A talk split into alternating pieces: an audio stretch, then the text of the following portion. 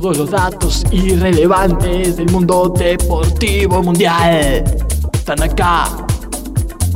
Bola. Bola. Bola. Bola. Bola sin. Bola sin. Sin manija. Sin manija. Bola sin manija. Bola sin manija. Empieza. La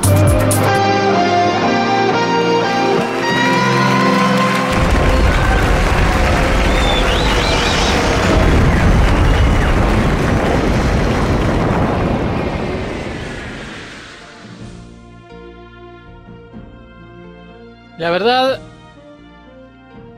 a veces tiene obstáculos, pero siempre sale a flote. Ese es el consejo que les damos. No es un consejo en realidad, pero bueno, se los damos igual a las nuevas generaciones, que cuando haya una dificultad y ustedes sepan que tienen la verdad entre sus manos, hay que insistir. Porque hoy nos costó conectarnos, pero acá estamos, porque tenemos mucha información para compartir, muchos debates para dar, muchas polémicas para meter el dedo en la llaga, como siempre intentamos. Bola sin manija. Está saliendo Muchas en esta. verdades. Y muchas verdades. Está saliendo por radio, ¿eh? está saliendo en bsmradio.caster.fm, está saliendo en el YouTube, porque damos la cara. No solo somos una voz detrás del micrófono, también somos una cara y muchas No cosas solo más. somos una voz bonita, ¿no? Claro, claro. Bueno, ¿cómo están? Muy bien. Qué bueno. Excelente, excelente. Qué bueno. Viendo bueno, que bueno. todo salga bien, está saliendo bien, ¿eh? Parecería que está todo. Sí, está, o sea, si sale bien una vez, sale bien siempre. Tal Eso cual. decían los, los chinos. Sí, sí. Uy, lo que tenemos hoy. Qué programón, ¿no? Sí, hacía mucho que no decíamos esto, ¿no, Fran? tantas cosas que no sé por dónde empezar. No sé por dónde empezar. Siempre lo mejor es empezar por el principio. Sí.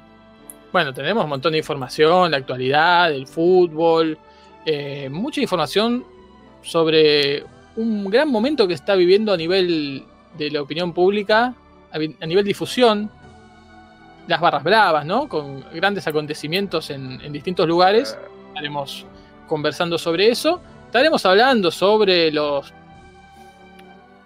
los balazos, tiros, no sé cómo, cómo llamarlo, para no ofender a nadie, que se vivieron en, en Mendoza y a partir de eso conociendo un poco más sobre mm, quizás la Liga Pampeana. Eh, y yo traigo un recuerdo de- del 10, Upa. de, de Dios, como me gusta decirle a mí. claro. Eh, lo y lo digo con números. Eh, de la vez que jugó. No sé, no sé, no sé qué título dar, porque son varios. La vez que jugó. Jugó. Formó delantera con Ramón Puerta. Es lo uni- lo- lo que- eh, creo que ese es, ese es- por ahí voy, voy a empezar. Queda. Eh, esto en el marco de eh, el otrora cumpleaños ¿no? de Maradona que eh, fue celebrado en todas las canchas del fútbol argentino eh, con distintos homenajes, pero principalmente con eh, el- la suspensión momentánea de los partidos a los 10 minutos del primer tiempo y un aplauso generalizado y en distintas canchas hubo distintos tipos de, pequeños actos para homenajearlo. Por ejemplo, yo estuve en la bombonera donde eh, en una ristra de globos se colgó una, una número 10 eh, de Boca y fue lanzada. Ahora ya no recuerdo si era de Boca o de Argentina, supongo que era de Boca, ¿no? La suspensión Eh, momentánea de una camiseta también. En varias canchas una creo camiseta, sí. que fue en Argentina. Y, y- ¿Eran globos o un dron? Yo, en la- en la- yo vi el partido de Huracán y era fue un dron. En, Mira, en Boca lo hicieron más permanente, digamos, soltaron los globos y que llegue a donde llegue. Claro. Claro. Quizás, ¿dónde está esa camiseta ahora, no? Estaba pensando eso, ¿dónde quedan esos? ¿Dónde cae eso? Normalmente cae en el mar, ¿no? Donde tiene más chances de caer, pero Hace poco, hace poco escuché eso, y es en serio, lo- los globos de helio, ¿cuántos kilómetros se transportan eh, Claro. durante cuánto tiempo? Porque parece que, mm, eh, no sé para qué celebraciones, creo que para, para el Día de Muertos estaban recomendando, o Halloween, no sé qué, recomendando que, que no sé qué lugares. Bueno, la información está muy. muy Eh, ¿Recuerdan aquella noticia? Diseminada, diseminada No sé ¿Recuerdan aquella no- noticia del que no cura usaba brasilero? Que había desaparecido, que se Ah, había sí, atado unos globos de helio y nunca más se supo de él. sí, es verdad. Y Le venía seguramente un montón de guita y se inventó ese artilugio Claro. para Como el desaparecer. de App, ¿no? Como el viejito de App. Así Claro, que de eso claro, vamos a estar real. hablando. De todo eso vamos a estar hablando y también, eh, bueno, Marco, vos traes información del pasado, que es la verdadera información. Eh, Claro, claro, claro. Sí, sí, sí, yo me voy a meter con el año 1975. El recordado Eh, año eh, 1975. Qué año, ¿eh? El año de mi nacimiento. Mirá, Tremendo. Yo cumplía dos, Mirá. dos añitos. claro, sí, yo también. ¿Cuántas cosas pasaron ese año? Sí. Más lo que tiene Marcos para. para Y se cumplía un año, un año de la naranja mecánica, por ejemplo. Bueno, Impresionante. Ahí está. De la, de la Y, y película. me- y- y menos tres años de, De la otra. de Menotti. sí, claro, sí, Tremenda. sí, sí. Eh, bueno, tremendo. Eh, ah, yo tengo una lista de cosas que hice hoy en la columna de la tribu. Eh, ¿qué No la escuché tu columna hoy, ¿eh? Está bien. ¿Cómo Está- estuvo? Ah, nada, ¿Dórica o Jónica? Sí, Dórico Jónico, muy bien. Dórica, Eh, bueno, fútbol femenino. comenzó un nuevo torneo. Bueno, ahora hablamos de fútbol femenino, pero comenzó un nuevo torneo acá en nuestra ciudad y en nuestro país. ¿eh? Un WTA, Sí, eh, un torneo de WTA, que vuelve a insertar un poco a Argentina en el circuito mundial de tenis femenino. Y no recién se está jugando la primera ronda, pero ya hay chicas que ganaron más puntos que en toda su carrera. mira. Porque algunas es el primer partido que juegan, así que eh, tiene bastante lógica. Y otras eh, siempre han deambulado en Challengers y- o, o Futures, no sé cuál es la equivalencia, si se llaman igual en femenino o no, pero claro, los puntos que ganan ahí, por más que ganen 3-4 partidos, va- siempre son menores a un torneo, o casi siempre son menores a, a un partido de, de torneo WTA, así que y es una posibilidad muy grande para tenistas argentinas que son las que más eh, pueblan el cuadro, ¿no? El main draw, como le dicen en el ambiente tenístico. Mira, sí, Challenger, dice, ¿eh? Y, eh, Bueno. Este es Challenger. Challenger. ¿En dónde se está jugando Height eso? ¿Acá en Buenos Aires? Sí, creo que sí, ¿eh? ya te lo confirmo, pero yo vi carteles. Sí, creo que eh, sí, y creo, creo que es en el racket. Pero no estoy En el. Villa Racket, ahí ya te digo. Mm. Sí, que Tengo, ya no llama más eh, Villa Racket. En el Buenos Aires Lawn Tennis dice acá. Sí, me Bueno, entonces parecía, ahí, por eso no. cerquita, a tan solo unas 5 cuadras. Tengo todo, ¿eh? Bueno, Tengo todo porque podemos conocer claro. a la cabeza de serie, por lo menos, cuando quiera. Dale. claro. Bueno, empezamos entonces. Eh, Adelante vos. No creo que conozca ninguna, mira. desde Egipto, Mayer Sheriff, La 1. Sí. la 1. Desde por lo Brasil, menos en este torneo, ¿no? Beatriz Haddad Maya. La Vega. Desde eh, Hungría, Ana Bondar. Después está la rumana Irina Vara. Pana Udvardi, también de Hungría. Son Ekaterin- todos inventados esos nombres. Ekaterin Gorgosde. Y encima le ponen fotos. O sea, ¿entendés que Unos caraduras. llamaron a alguien para sacarle una foto? Diane Parry de mm, Francia y Despina Papamichail de eh, Grecia. ¿Sí? Eh, y en dobles, mira, hay una chilena, Bárbara Gatica. En La mona. La. Bueno, perfecto. No sé, no sé si está jugando Podroska, estaba en duda, ¿no? No, no, No, se había retirado no, no, por no. lesión eh, hace unos días. Por ejemplo, Ana Bondar ya superó la primera ronda y eh, al ganarle a una española por un doble 6-0, mira vos. Mirá Ah, vos. yo pensé que ibas a decir por un doble, digo, qué raro. un- Ah, un Sí, sí, doble sobre la chicharra. Che, eh, saludamos a Z, Z Román que nos está viendo por primera vez en vivo. ¿Eh? Y a Facundo Buenul bueno. también desde Río Negro. ¿sí? Así que un saludo a ambos que están manifestándose Saludos a los Eh, dos. en el chat. ¿De Eh, qué bueno, parte eso- de Río Negro que nos diga? De... qué buena pregunta. Está, Qué buena pregunta, ¿no? Del Podemos- eh, revelar eh, el porqué de tu curiosidad. Sí, sí, sí, porque no? mi hijo vive en General Roca. Quería saber nomás, entonces si él me dice que es de Roca, yo le tiro un par de datos así para demostrarle que yo Claro. sé algo de Roca.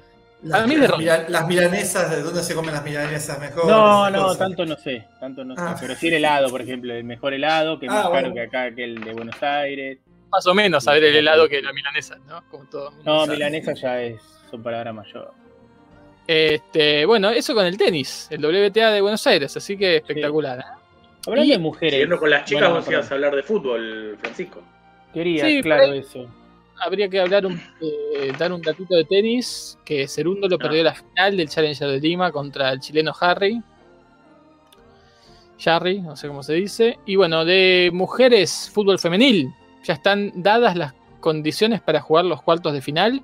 Platense clasificó con un golazo. El mejor gol de tiro libre, eh, perdón, voy de nuevo. El mejor gol de fútbol femenino que vi en mi vida, y lo digo en serio, y uno de los mejores goles de tiro libre que vi en mi vida. Golazo. Eh, para el que no sabe, sobre la hora, en- perdía 2-3 contra Central. Sí. Necesitaba sí o sí un punto. Empató y con eso quedó igual en igualdad de puntos con Huracán, pero con un gol a favor más y eso hizo que clasifique cuarto en la zona B. Lamentablemente el que clasifica cuarto en la zona B es el que va a perder contra San Lorenzo, ¿no? Siempre es así. No sé, pero hay un ruido. Ahí paró. Ahí paró. pudo haber sido mío. Si está de nuevo, saco. Mm. No, no, está- uf, Ah, uf. Censura. Volvió No la censura. la censura, sabemos que estamos, nos estamos metiendo con el poder y bueno, tiene su, tiene su precio eso. ¿eh? Mirá, eh, todavía no contestó Facundo de dónde es, pero sí contestó Z Román, que dice que es de Palermo, capital, pero que tiene eh, parte de su familia en General Roca, ¿eh? Impresionante. Mirá. Fíjate vos. Fíjate Bueno, vos. saludos a nuestras familias de en General Rock. entonces. Exactamente. Yo creo que te lo he dicho, Kumagu, pero mi familia que hoy vive en Neuquén vivió en General Roca durante Sí, me lo has dicho también. Sí, sí. Es como el, el centro del mundo, ¿no? General Roca, evidentemente. Y sí, Literalmente. Claro. El ombligo de la manzana. Sí, tal cual. La manzana de ombligo, ¿no? Muy famosa ahí en, en Roca. Sí. Sí. Eh, bueno, eso, un fútbol femenil. ¿Ya está? ¿Ya está? No, no, vamos a decir Eh, rápidamente. Las, los cuartos de final serán San Lorenzo Platense, River Gimnasia, después jugarán entre ellos ahí, como viene la mano, Boca Independiente y Guayurquiza Racing, por el otro lado.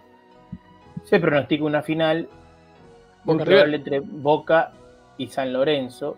San Lorenzo hoy por hoy el mejor equipo, Boca el segundo mejor, seguramente esa va a ser la final. Guayurquiza está un poco Fue la última final, ¿no? más Además. tranqui. Claro, fue la última final que San Lorenzo empató con un gol agónico y terminó ganando después por penales, ¿no? Un partido que Boca tenía totalmente liquidado y la arquera se equivocó en una salida y le regaló el gol a San Lorenzo.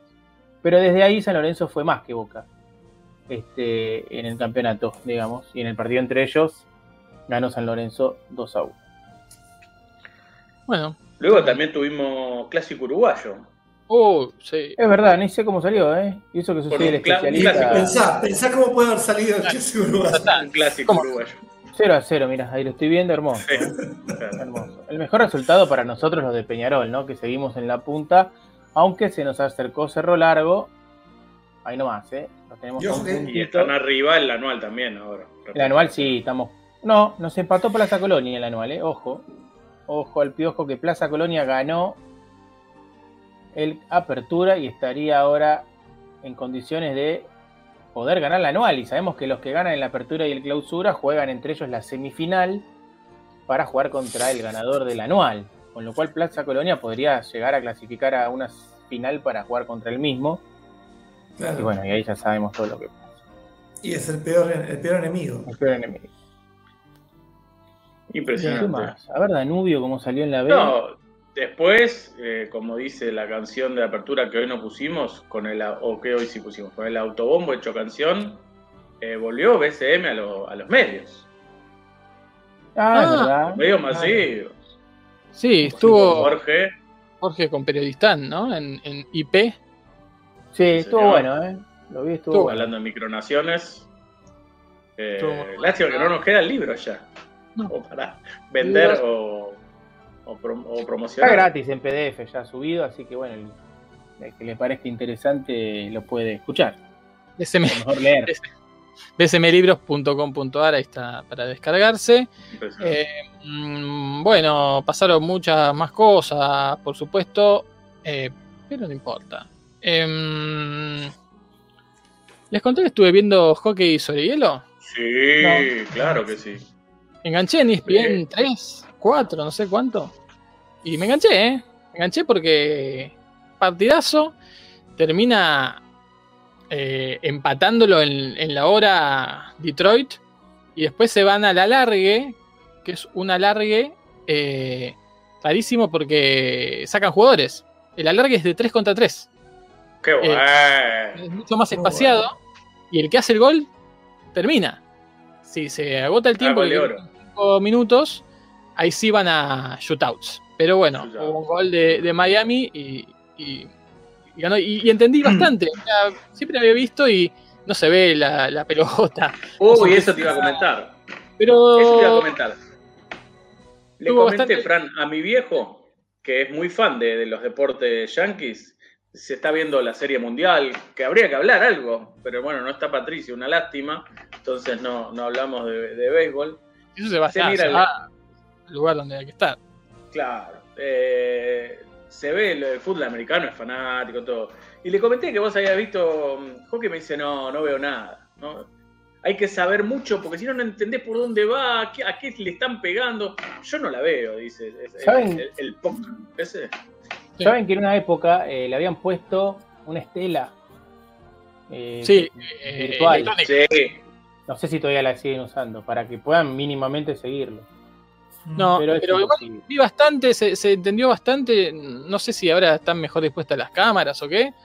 eh, pero bueno, y, y entendí algunas cosas que ni- nunca me había preguntado en realidad. Eh, Claro. Pero bueno, me di cuenta que es, además de que es más violento que el resto de los hockeys, me parece que es más digno en el sentido de que está bien, se le puede pegar con el palo para donde sea, pueden estar palo contra palo y no pasa nada, porque viste, el hockey Claro. sobre césped, que además no es césped, viste, es- no solo es injugable, sino que es inmirable porque ¿cómo no le vas a poder pegar con el revés? ¿Cómo no vas a poder palo con palo o pegarle con el pie? Acá vi como que la- a veces la paran con el pie, algo que Claro. yo aprendí con el floorball, ¿no? Pero, por ejemplo, vi una jugada que se elevó el puck y, y un chabón levantó la mano y la paró con la mano para, para Claro. y dije, "Es- está bien, eso, eso para proteger al público debe haber sido. además, más cerca del instinto, ¿no? Más cerca de, de, de- de- de la dignidad. ¿Qué sé yo? No sé cómo decirlo. Sigue estando que. Porque yo me acuerdo cuando, cuando recién eh, era niño y tenía. Voy a contar algo eh, con violines de fondo, que es que me levantaba a la madrugada con un ataque de asma y eran los primeros momentos en donde en Zárate había un, ca- un- un canal de. eh, había cable, digamos, entonces estaba Cable. un, IE un solo ESPN, uno solito. que pero- era- ¿Para qué más? Está bien. ¿Qué estás pintando? Asma, niñez en Zárate. Un, un ESPN. un ESPN y había, y había en, en ese único ESPN a las 3 de la mañana, que era entre los silbidos de mi pecho, entre los silbidos de mi pecho, pasaba el hockey sobre hielo. Encima hielo, que yo con asma y encima el hielo ahí, imagínate. No, tremendo. Y en ese contexto eh, me, me he recopado con ese con el, con el deporte. Pero yo lo que me, lo- después lo dejé de ver, pero lo que me acuerdo es que, que tenía una sirena que, que gira arriba del, del arco cuando se mete un gol. Como Sí, para sí. dar idea de que No se ve nada. no se ve nada. Claro, Claro, no se- imagínate eso en el fútbol. O sea que, que- que- que es una sirena en el arco. Este, y es como que la gente reacciona. En algún punto es un deporte imaginario. En algún, en. Sí, sí. Tal cual. Y que se reacciona frente a un estímulo tercerizado, que es la sirena, y el gol no se ve nunca. Nunca nadie vio un gol. Claro, pero sí, después imaginarlo. Y después se recuerda el gol. Está bueno porque eh, actúa como actúa la, la memoria, en realidad. que Sí. Muy uno bueno. después se acuerda de lo que se acuerda. Y- ¿no? De. Marcos, ¿no había también una especie de sirena eh, cuando hacían lo que se llama el power play, que es, eh, salía el arquero y entraba un jugador de campo también para aprovechar la superioridad numérica? Y ahí también hacían como un quilombo terrible. Como alrededor ya eso. Sí, sí, porque, sí, porque sí, es, porque es es como bueno. una pecera también, ¿no? Porque también para, Sí, que, hay la, que ser. para que la sangre no salpique al público, una protección de vidrio. Este, Qué, qué bárbaro. Pero es interesante lo que decís, Marcos, del, del deporte imaginario, del recuerdo eh, construido en base a quizás no, no haya algo que haya pasado. Incluso lo que vos, vos recordás, quizás nunca viste ¿Qué pasa si se, si se acciona la sirena es casualmente. gol? Es gol. Es gol. Sí, Claro, pasó, pasó un- una laucha. Hoy, hoy que estuvimos hablando de rata, laucha. Claro. Se metió una, una laucha en el arco. Es gol. Sí. Es gol. Pero Y, y, El- bueno, vos sos eh, psiquiatra, etcétera, pero estoy seguro que esa memoria colectiva, vos le preguntás a la mayoría, a, a- a todo el estadio, los que estuvieron en ese partido, primero lo, de siempre, si fue un partido importante, todos te van a decir que estuvieron. Fueron 10.000 y después hay 60.000 que dicen que estuvieron. Pero seguro que la mayoría tiene el mismo recuerdo del gol que no vieron, pero el relato es el mismo. Tal cual, tal ¿Se cual. De hecho, de hecho, hay algo que a mí me pasa y segura, y lo, lo- lo pongo en la mesa. Los recuerdos de las veces que uno va a la cancha son muy difusos. Yo recuerdo esos partidos si después los vi en la tele. Claro. Porque los goles, no, lo- en la cancha no se ve nada. Tremendo. Y, es- y- y no tenés replay. eh, para, para, para sellar en la mente un recuerdo, tiene que pasar muchas cosas. Una de ellas es la repetición. Claro. Y si te quedas solo con la imagen de un gol que viste en la cancha y sin la repetición, después no sé si lo puedes contar. Fíjate que cuando le preguntan a los jugadores, termina el partido, ¿eh? recién termina, y ¿cómo Sí. fue el gol? Y la verdad que no me acuerdo, dice. Lo hizo él. Claro. sí, lo vio, sí, sí. lo vio el replay. Bueno, lo Claro, otro, claro. Fran, ¿cuántas veces eh, hay un gol y, y uno en la tribuna te pregunta a vos o uno mismo le pregunta a, vos- a otro, al que está al lado y dice, ¿quién lo hizo? ¿Quién Claro. lo hizo? Claro. Y uno puede contestar cualquier cosa. Y ese, y Es es, imposible saber quién es el reguero de pólvora que va a empezar a correr. Tal cual. Hablando de, de hockey sobre hielo, no sé si vieron ustedes, yo se los recomendé hace poco, un documental que está en Netflix, que se llama, hay como una serie de documentales que se llama El Descubierto, que no sé si Hype lo nombró o alguno de ustedes. Y yo vi el de hockey sobre hielo, de los eh, Danbury Trashers, de los Ah, basureros de Danbury. Es increíble la historia, se las cuento rápido si quieren, un- una especie de mini informe. Había un mafioso de origen italiano, no, no italiano, pero hijo de italianos, con una- un nombre espectacular, este, que se llamaba, me acuerdo de la, acá, James Galante, que tenía una compañía de eh, camiones de basura. Estaba en el tongo de los camiones de basura. Lavando Como los guita de la mafia con eso. En Los Sopranos tienen El tongo, de el- tongo. Justamente iba a decir eso, dicen que esta vida de Ah. Joey Galante es la que Ah. inspiró a los sopranos. a la- Ah, mirá, mirá. Este tipo estaba, bueno, tenía que lavar guita y se le ocurre en Danbury, un pueblo chico, comprar un Se le equipo ocurre de hockey. ensuciarla con, lo- con- con la basura. Tal cual. Claro. Entonces compra un equipo de hockey, una franquicia de, de la B, digamos, no de las ligas mayores, sino de las menores. Le pone los basureros de Danbury con un logo tremendo. Esto es 2004 fue, ¿eh? ¿Y qué hace? O mejor dicho, ¿por qué compra esto? Primero porque el hijo de él, que tenía 17 años, jugaba bastante bien al hockey y él quería que triunfe, había puesto ahorita en todo lado para que lo tomen. Y el pibe, que era bastante bueno, se fractura, no me acuerdo qué lesión tiene, y le dice, no, vos no vas a poder jugar nunca más al hockey. Entonces dice, bueno, como él quería triunfar en el, hockey, le compra un equipo de hockey. Le compra el equipo de hockey, arma, hace un estadio, que el estadio que tenía 3.500 personas, refo- lo- le pone un millón y medio de dólares, lo pone en 7.500 personas, y era una ciudad que no tenía nada de deporte, nada. Entonces, bueno, pasa a ser furor. ¿Y qué hace el tipo? El hijo es el que maneja el equipo. 17 años, ¿eh? El que maneja el equipo. Y entonces dice, ya sé qué voy a hacer. Vamos a buscar jugadores, justo para colmo en la, en la liga profesional había como un paro o algo así. Vamos a jugar jugadores pedorros de esos que nadie quiere. Y los compramos. Los traemos acá, todos jugadores famosos, por ahí ya venidos a menos. Y así El comprar. Garrario. Claro, compró un, Ah, un nigeriano, un nigeriano que estaba jugando en, en- en la liga, que no era muy bueno, ¿Cómo pero era jugar un enorme. nigeriano al hockey sobre hielo? Ya vas a saber por qué, ya vas a saber por qué. Un nigeriano gigantesco, que era muy rudo jugando. Dos hermanos, dos hermanos que uno era muy bueno y otro más o menos, también los compra. Compra uno que le faltaba un ojo, que había perdido un ojo, entonces no podía jugar más en la liga. Entonces dice, bueno, pero acá vas a poder jugar igual, que era muy famoso también. Y otro que era un super crack, venido a menos, que había caído preso y todo. Y bueno, sale de la cárcel y esto lo contrata. Y otro más de relleno. Entonces el pibe dice, ¿cómo hacemos para ser un equipo? Aparte, tenemos este rejunte, bueno. Entonces empiezan que van a ser un equipo muy aguerrido, donde lo principal va a ser las piñas. No tanto el hockey, sino cagar bien a trompadas a todos. Y esto que parece un chiste, lo empiezan a promocionar y en el... Más o menos, después miren el documental y tal vez estoy errando en alguna cosita, pero no mucho. En el primer partido, ya venían diciendo que miren que nosotros lo, lo nuestro va a haber mucha acción, que esto que lo otro, la cancha se llena con la gente. Tocan el silbato para empezar y ya el que está por sacar se saca los guantes y lo encara a otro a pegarle. El trabajo de la semana. No, no, no, empieza una especie de titanes en el ring, todos contra todos. Bueno, la preparada. Se pegan así de cinco saque, minutos y después empiezan a jugar. Bueno, el tema es que con este juego de mierda empiezan a ganar. Empiezan a ganar, a ganar, a ganar. Por abandono, seguramente también. ¿Cómo? Por abandono, además. No, no, hacían goles, también jugaban bien, era un tipo hiperdefensivo, pegaban mucho y bueno, se habían hecho muy famosos.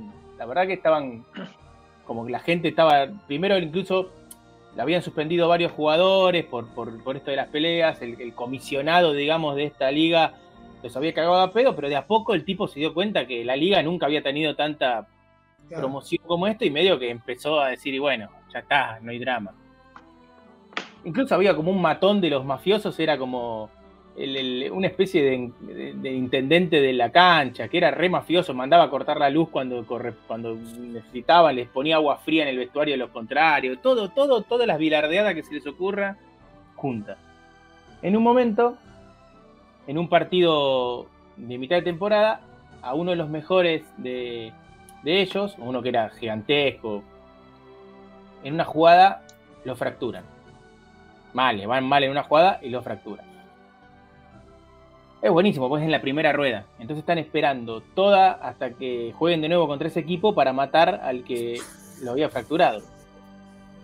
Con tanta buena suerte, entre comillas, que pasan un pasa un tiempo y este que se había fracturado, que le habían dicho que no iba a jugar nunca más, hizo todo lo posible para poder estar ese día en el, partido. Porque él iba a ser el que lo iba a justiciar. Llega ese partido, tocan el silbato, ni bien tocan el silbato, ya este se le va el humo al otro y se matan a trompar, pero lo recon... porque además no eran las trompadas normales que uno ve que se pegan dos trompadas, no, no. Los arrancan contra el piso y le seguían pegando y pegando y pegando. Quedaba todo el hielo lleno de sangre, era es increíble.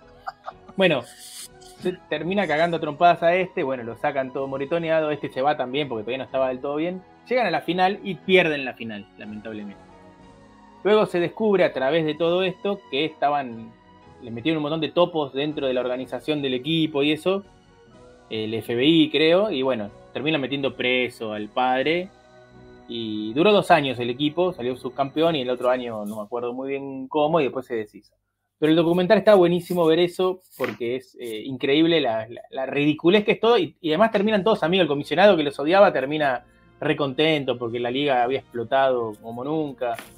Este, pero muy interesante, muy, muy loco. Y todo esto de la mano de un pibe de 17 años, ¿no? De esos pibes típicos yankees, eh, jugadores de hockey. sí, justamente, ¿no? pibe grandote así, rubión, pero de 17 años que además con un, un montón de plata desproporcionada para lo que era esa liga, contratando a todos los el rejunte ese de gente que además están todos ahí entrevistados y es muy bueno. Los hermanos son muy buenos pues se pelean todo el tiempo, no se entiende si en chiste o en joda, pero todo el tiempo se están peleando mientras hacen el reportaje. Está bueno, mírenlo, está en Netflix, se llama eh, Mafia sobre hielo. Crimen y penalidades se llama en realidad, pero bueno, pusieron Mafia sobre hielo.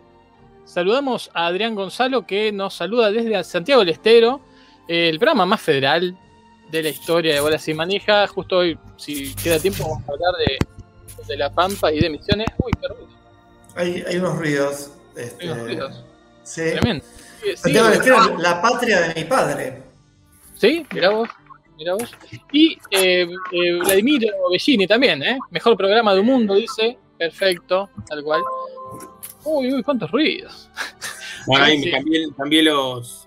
Ahí está, los ahí está. porque- Perfecto. Y no, para que terminar de contar, eh, estaba viendo el partido ese de hockey sobre hielo y tiraron Sí. un pulpo de la hinchada. Un pulpo. ¿Verdad? Real. real, Sí. Pulpo vivo. Sí, sí. así en Muerto, el pero- hielo. Pero bueno, eso es folclore, ¿no? Para que no, por ahí para que lo habían sacado para comer a la noche y para que no se terminara de descongelar. Claro, claro. Bueno, Yo, eh, yo creo que en uno de los jueguitos, tipo de Super Nintendo o algo así, de hockey sobre hielo, tiraban un pulpo a ¿Sí? la cancha. Ah, Ahí como, es, como- es tradición, es tradición. Habría que averiguar desde cuándo es la tradición de tirar el pulpo en el hockey sobre hielo. hockey sobre Por hielo. que, claro, ahí tiene toda una significancia, ¿no? Y sí, Ahí está, pulpo No. sobre hielo. Lanzamientos varios en el hockey. ¿Por qué los fanáticos arrojan un pulpo? Ya estoy investigando. Es un Tremendo. lanzamiento que se, se inició en Hockey Town, en Detroit, el hogar de los Red Wings, en los primeros años de la NHL. Eh, los campeones de la Copa Stanley jugarían dos de las siete mejores series para ganar un total de ocho juegos en el contraste con la NHL, NHL moderna.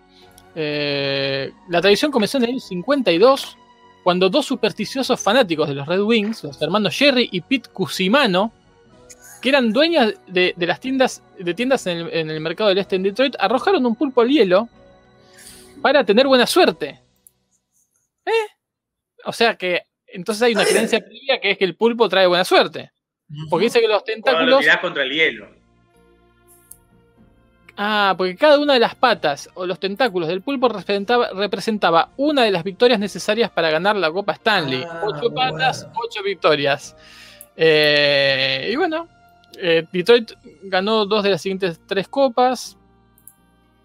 Y la tradición creció hasta el punto que en el juego del 95 se arrojaron 36 pulpos, incluido que pesaba 38 libras. Eh, pero no ayudó a los Red Wings que fueron barridos 4 a 0. Pero ahí fue un exceso de buena un suerte. ¿no? exceso de pulpo, claro. Sí. Eh, y el, el- la mascota oficial de los Red Wings es un pulpo que se llama Al. Sí, un pulpo morado. Eh, Por ahí no es que les tra- no les trajo suerte, sino que cada vez que iban a hacer un gol había un pulpo bloqueando el arco rival y la sacaba. 36 pulpos Claro. se podía jugar. O es- Eh, es, como en el juego de la boca, en donde se pasaron, entonces volvieron para atrás. Ah, Eh, Tienen que también, ser exactamente pulpos con la cantidad de, de brazos de los juegos que son necesarios para ganar. Claro, claro. En un mundial de fútbol, ¿cuántos partidos hay que, hay que ganar para llegar a la final? Siete. Bueno, Por ahora pulpo con- 7. si encontramos un pulpo con siete brazos, Un pulpo manco. Hay, hay más, ¿eh? Mirá, justo hablando de ratas. ¿sí? Eh, los Florida Panthers Ajá. vendieron en el estadio ratas de plástico en la tienda para que los fanáticos las, las compraran y las tiraran a la cancha, las arrojaran al hielo cuando para festejar un gol, ¿no? Este, obvio, ¿no? Festejas un gol, tiras una rata de plástico al hielo. Dice que fue un desastre porque eh, los eh, arqueros se tuvieron que refugiar dentro de la red de la portería para evitar ser bombardeados por esta rata de plástico. Bueno, parece una exageración, ¿no? sí. Eh, se, se rompió el hielo, dice. Bueno, por ahí está Ah, bien. pues, entraron en acción. Eh, bueno. Y después hay otra tradición que le iniciaron los depredadores de Nashville, que era arrojando patos muertos y bagres al hielo. Qué lindo. me, gusta la combinación. La combinación me gustó, ¿eh? Este, promovido por una estación de radio. Eh, incluso un fanático de Nashville pasó un pez gato de contrabando adentro de los pantalones. Le puso ¿Cómo calco y lo tiró al hielo. eh, y fue expulsado de por vida de las canchas. Bueno, fíjense cómo esta es la, la tradición de las barras, de las barras del hockey sobre hielo. Y si hablamos de barras, hay, hay muchas cosas para contar esta semana, ¿no? Justamente. Sí, y, y vos sabés que acabo de escuchar hace media hora de, de parte de Esteban Edul, el, el periodista que creo que ahora pasó de TIC a ESPN, eh, una anécdota sobre eh, arrojar cosas que nunca salió a la luz porque no llegó a concretarse. Era un Racing independiente y eh, en realidad sí tiraron cosas, pero no las originales. Era un Racing independiente y la entre fue medio oficial y extraoficial que estaban preparando entre Barra Brava, el club. Le querían tirar limones a los jugadores. Pero los limones son muy contundentes, entonces lo que hicieron fueron compraron, él, él dijo, no sé si será real o no, 100.000 bolas de telgopor, inofensivas, eh, y estuvieron toda la semana los barras pintándolas de amarillo, simulando limones, para cargar con el clásico amargo al, al archirrival.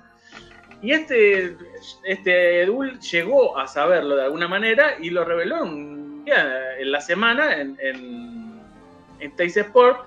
Y dice que el comisario llamó a la barra brava, porque se dice que hay algún tipo de connivencia, y le dijo: Che, no, si ya salió al aire, yo voy a quedar como un perejil, supéndanlo esto.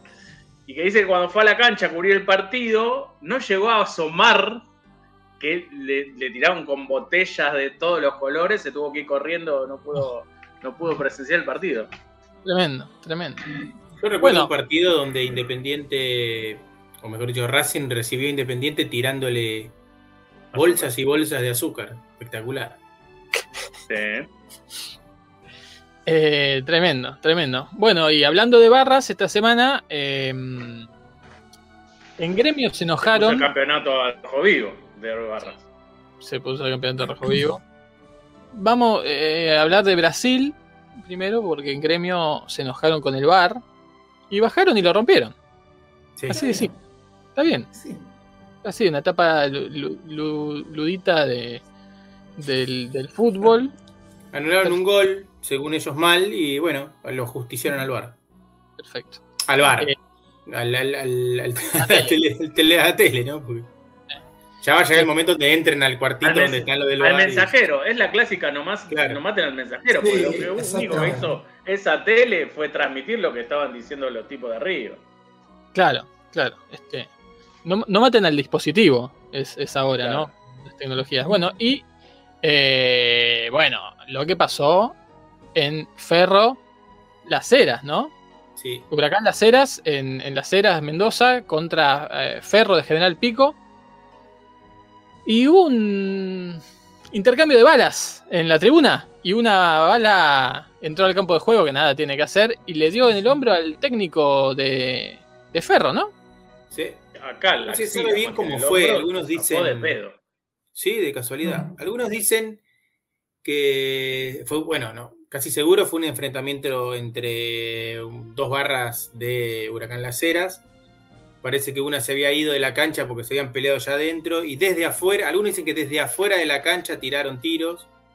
Otros dicen que desde una alambrada un- o con algunos huecos que tiene, digamos, algunos lugares libres que tiene, también tiraron desde afuera. Para que entre el tiro. Dicen como 60 tiros tiraron, dice la gente que estaba ahí, que uno sabe que siempre exagera, pero además es muy difícil estar contando los tiros, porque ¿cuándo empezás a contar los tiros? Cuando Claro. van 5, 10, Mm. Sí, ¿Y muy ¿Cuándo. ¿cuándo seguís van contando? 100. Diego?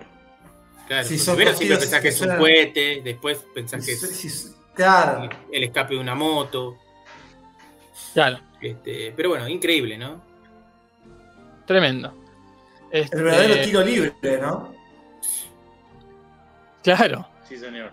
Eh, quise aprovechar esta desgracia para conocer un poco más sobre la Liga Pampeana de Fútbol, sobre los equipos de La Pampa, sobre Ferro. Y, y entro a la página de Wikipedia de la Liga Pampeana de Fútbol y hay algo que no modificaron, quién sabe desde cuándo. El presidente figura como Norberto Javier Chorro Cuevas. Pero claro, vas a la página oficial de la Liga Pampeana y no se llama Chorro, ¿no? Pero igualmente eh, los nombres son muy, muy locos.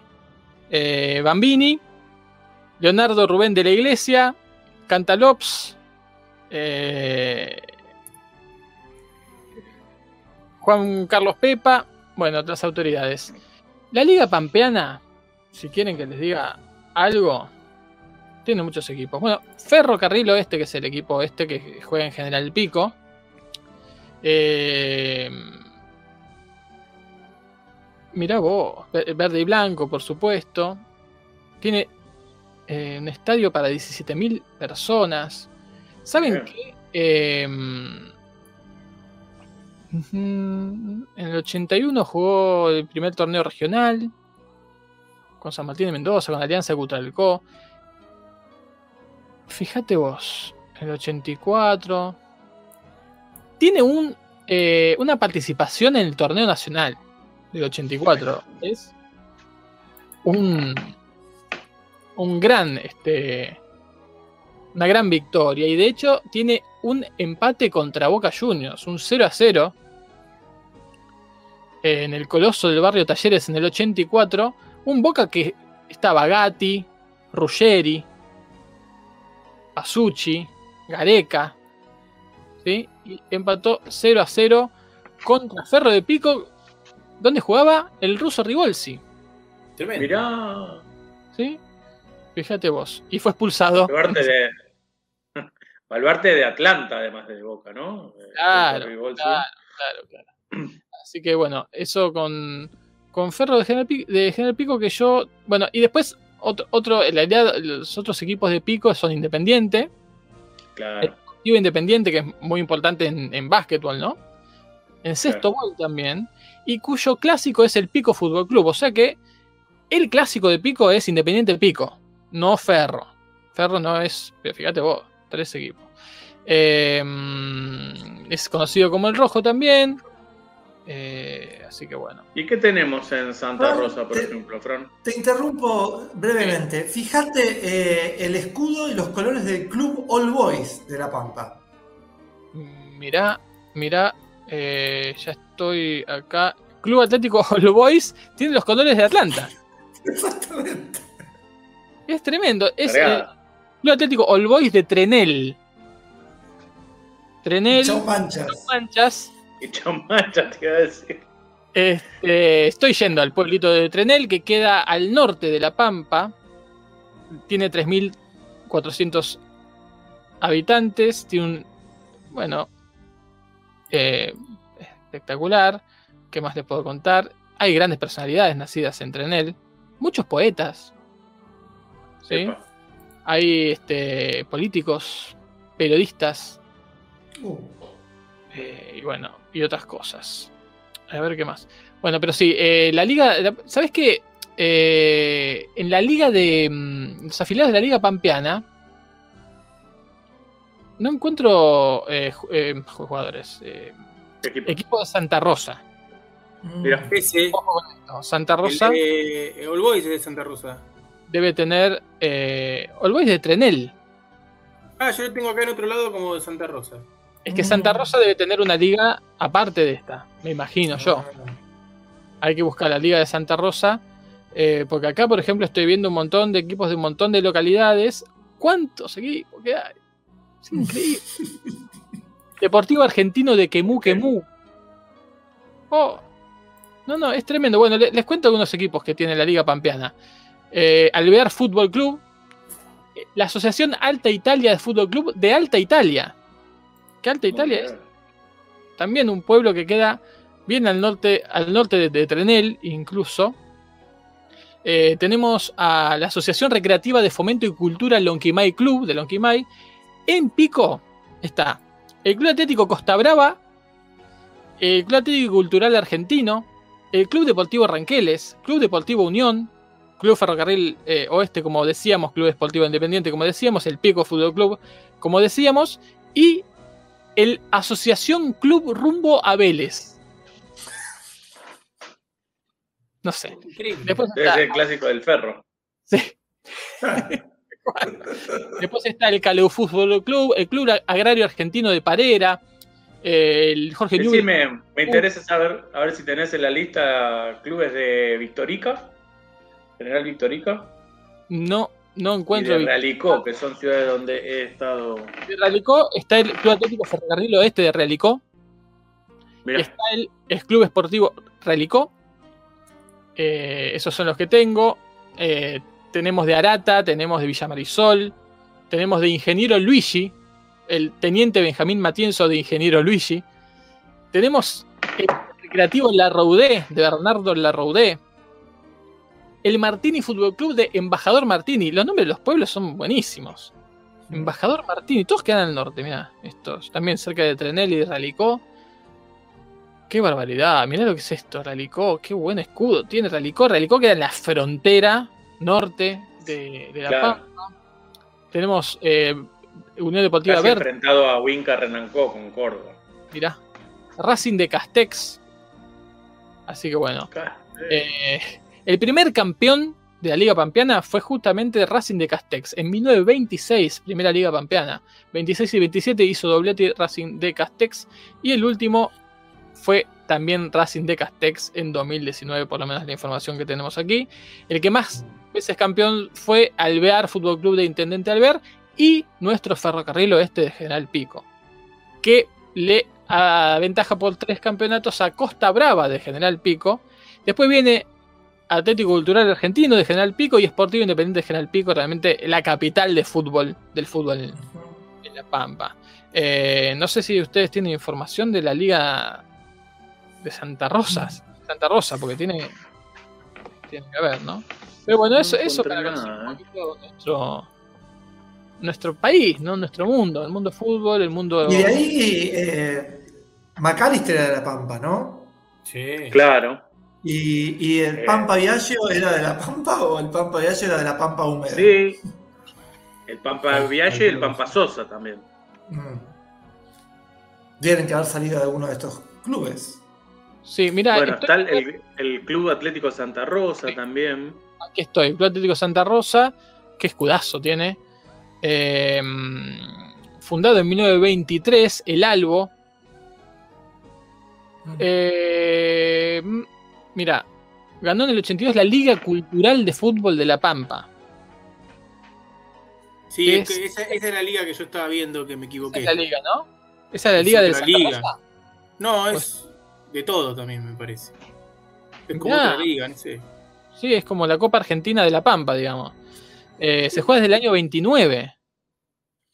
Mirá, ahí está, el- vos decías All Boys de Santa Rosa, eh, el Anguilense de Anguil, y ahí están todos los de Santa Rosa, ¿eh? Atlético Santa Bueno, Rosa, y Belgrano, recién- Viltorica. Recién Marcos eh, mencionó a un pampeano ilustre eh, que fue hasta secretario de deportes o, o ministro llegó a ser de, de la nación, McAllister, que fundó el Club Deportivo McAllister Exacto, eso está, de Santa Rosa. está pe- pensando. Sí. Acá aparecieron todos los equipos de Santa Rosa. El Deportivo Penales, Mira, el eh, Asociación Matadero por la Lealtad, el Club Villa Menguele de Jacinto Arauz. bueno, Ah, bueno. por favor. Este, bueno, muchos de Darregueira, de Toay, de General Hacha, de Guatraché, el huracán de Guatraché, mirá, para Marcos. Eh, Es tremendo el complejo del, del- del Club McAllister, ¿eh? ¿sí? Tenemos el Rampla Sí, como Juniors, ocho canchas tiene. Ah, muy bueno. Rampla Juniors de Villa Iris. Eh, Club Deportivo Carro Quemado. Eso haber sido con alguna vez que le incendiaron el auto al, al referee o algo así. Así que bueno, esa es la, la Liga Cultural de La Pampa también. Conociendo, mira, All Boys salió campeón muchas veces. Es el que más salió campeón 42 veces. Ganó All Boys Santa Rosa. El- yo creo que sí, eh, es el equipo más grande de, de La Pampa, All Boys. Y Atlético Santa Rosa luego, pero muchas son las ligas que le lleva. Así que bueno, conociendo un poquito el fútbol pampeano. Uy, cayó megahertz Marcos. que ahora se confunde, Ahí está, ahí está Marcos. se Sí. confunde las iniciales tengo- de megahertz y Marcos Zurita, ¿eh? Sí, Ahora. sí Estás Wow. cuidado, Jorge. acaba de hacer un gol y terminó el partido. San Martín de Tucumán le ganó 1 a 0 a Agropecuario y quedó puntero junto con Almirante Brown de la zona A. Uh, Eso bueno, hay que hablar de las polémicas de este, este fin de semana, de los penales no cobrados. increíbles. ¿Alguien me puede explicar? Yo, el que es inexplicable, de- no hay manera, es el de el que no le cobran a Brown. Drogué contra Barraca Central. Ah, Eh, Es El otro. increíble. Es Y creo que el otro también. No me acuerdo ya del otro. Pero. El otro El que no patadón. le cobran al Almirante Brown. Patadón en el aire. Ah, patón en el aire, sí, también. Pero este otro es alevoso, porque el que hace el penal está arrodillado. eh, se le tira encima para que. el- Es increíble. Pero bueno, es así. Y justo que hablábamos de Ferro, eh, Ferro ganó y sigue Sí. encaramado.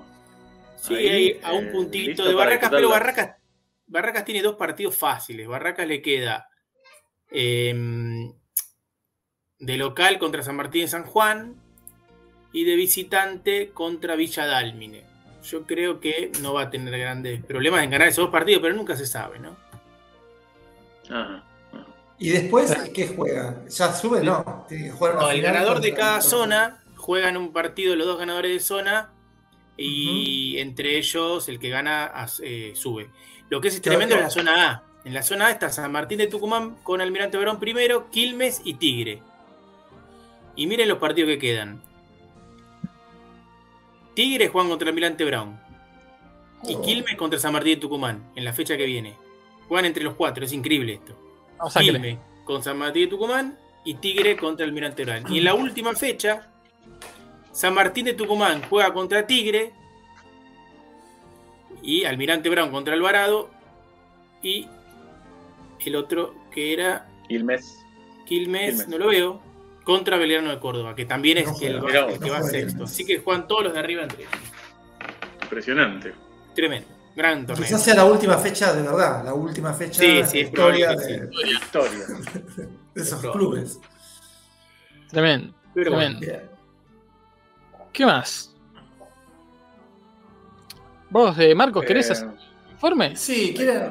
quieren Sí. les- les- les- bueno, ¿Cómo, cómo, Yo- cómo lo, lo lo titulás? Em, yo tengo, eh, tiene dos partes mi, mi super informe de hoy. Eh, en uno es para la sección sobre los jugadores de fútbol que escriben. ¿no? Mirá, Pues todos no que recordamos saben siempre escribir, a- sino que escriben. que escriben, que escriben. No, no, que aclaremos eso, que son escritores. Sí, sí, sí. No, no, no, claro, porque el, el- el- el prototipo de estos, de, estos jugadores, de estos jugadores es Valdano, ¿no? Que siempre, Claro. Osorín, que, que siempre mencionaban a García Márquez en los reportajes y eso. Claro. Pero hay también, eh, si, si mal no me equivoco, hay unos libros que creo que ya hay más de un volumen, que son como Sí, todos sí, cuentos sí. escritos por futbolistas, ¿no? Eh, que se ve bastante en las librerías. Mirá, Más recientes. Eh, Encabezada la iniciativa, si no me equivoco, por un amigo de la casa, el doctor Herbela. Herbella, Ah. exactamente. mirá.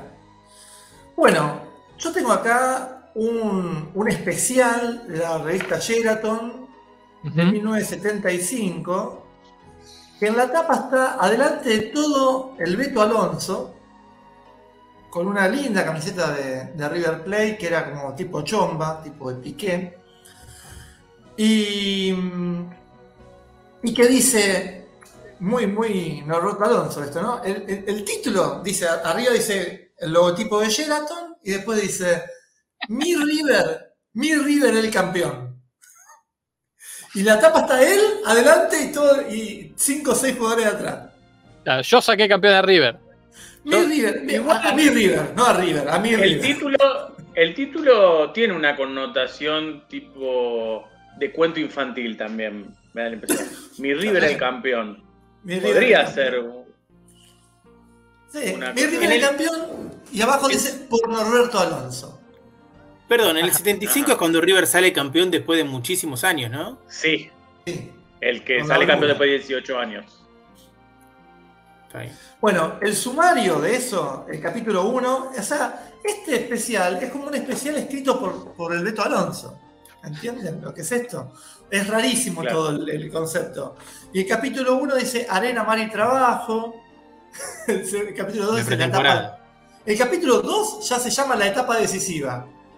Qué raro. Y tiene, y tiene, y tiene como 10 capítulos. Está bien. Bueno, pero Eh, por ahí como que valoriza la pretemporada, que es lo que luego hicieron muchos técnicos, ¿no? Hay que hacer Total. una buena base para ah, después hacer una buena temporada. Totalmente. El capítulo 7 parece escrito por Bola Sin Manija, se llama Con Nostalgia y Orgullo. Muy bueno. Bueno, Muy bueno. el prólogo, en el prólogo está una El foto prólogo de- viene, viene después, ¿no? El capítulo 5 es el Sí, prólogo. el prólogo, Al final de todo está el prólogo. Hay una foto de, del Beto Alonso con una máquina de escribir y la tipografía simula la de una máquina de escribir, la de una letera, por ejemplo, ¿no? Y dice, escuchen esto porque es buenísimo. Ahora estoy, esto es lo primero que se lee después del sumario. Ahora estoy sentado aquí, frente a una máquina que espera cada una de mis emociones para registrarlas definitivamente. Qué denso. Qué bello. Ahora que dispongo de este espacio para contar lo que significa, lo que siento, o sea, estoy haciendo pausa donde están las comas para que se vea, lo que siento y el recuerdo que dejará en mí esta experiencia. Ahora, coma, que empiezo a acostumbrarme a un montón de palabras nuevas que hacen a la intimidad del periodismo, voy comprendiendo que detrás de todo el esfuerzo, de los papeles, de las declaraciones, de las correcciones, de las fotos, del tiempo dedicado a la charla, de los recuerdos, del tiempo dedicado a la charla, perdón, y de los recuerdos para que ningún tema quede sin tratar. Oh, es un relleno desde el comienzo. Y detrás, detrás de todo eso, parece esos eh, alfajores de maicena que no tienen dulce de leche, que son todos de maicena. Imposible de, de tragar, claro. Totalmente. Detrás de todo eso, coma, hay un mundo de lectores. De hinchas, entre paréntesis, o no, de River. De gente aficionada al fútbol. Y ahí sigue, y sigue, y sigue, No. y sigue durante dos páginas esto. Portable. Insoportable. Insoportable. Bueno, mucha numeración, todo, y al final dice, con signos de admiración, me lo imagino en los kioscos. O tal vez me encuentre con alguien que lo lea por la calle. Entonces las sensaciones se volverán a repetir. De la misma manera que cuando pasan muchos años y yo lo saque de algún cajón, donde estará bien guardado para mostrárselo a un amigo, o simplemente para volver a ojearlo. Uy, Seré todo, feliz todo otra- absolutamente todas las posibilidades de, de Todo lo que puede pasar. del mundo. O, o cuando se envuelan unos huevos, o cuando prende un asado. Claro. O cuando Bueno, un Para mí el tipo arrancó atajándose por si después no se le ocurría nada. Entonces, Claro. acá tengo que meter todo, hermano. Y ahí cierra, cierra el prólogo diciendo, seré feliz otra vez y le contaré a mis pibes cómo fue todo esto. Y los pibes no quieren saber nada, no, dejá, ya está, no quiero Ya, saber ya- nada. ya entendí. Pero bueno, eso es como para ver cómo escribe Beto Alonso, que quizás el día de mañana se descubra que tiene escrito un par de novelas también en un cajón y, y que bueno, que no encontró las llaves, las guardó con llave y no encuentra las llaves cómo sacarlas. Claro. Eh, después hay Claro. todo, toda una serie de... eh, Es, es todo un suplemento de, de relleno, pero eh, hay un momento muy bueno del relleno porque es simpático, que es un informe muy, muy, muy, con mucho detalle sobre cómo contrataban a Perfumo en este equipo. Ah. Eh, recordemos que Perfumo eh, se identifica con, con Racing, ¿no? O sea, es como...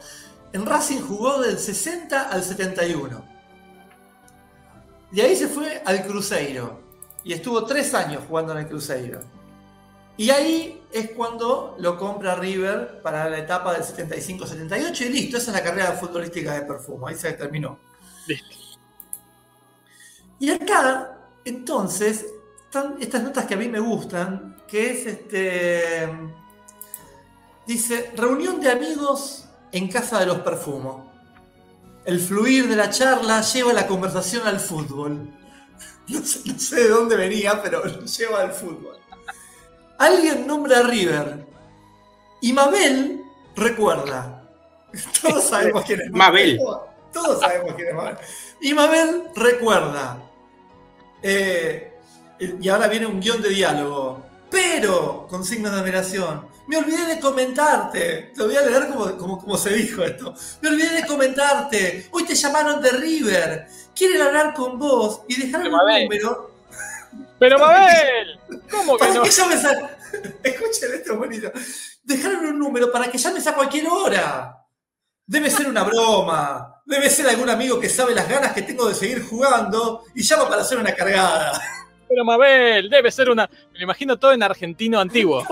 Pero debe ser una broma. ¿Cómo me van a llamar de River a mí? Que está todo sobreactuado.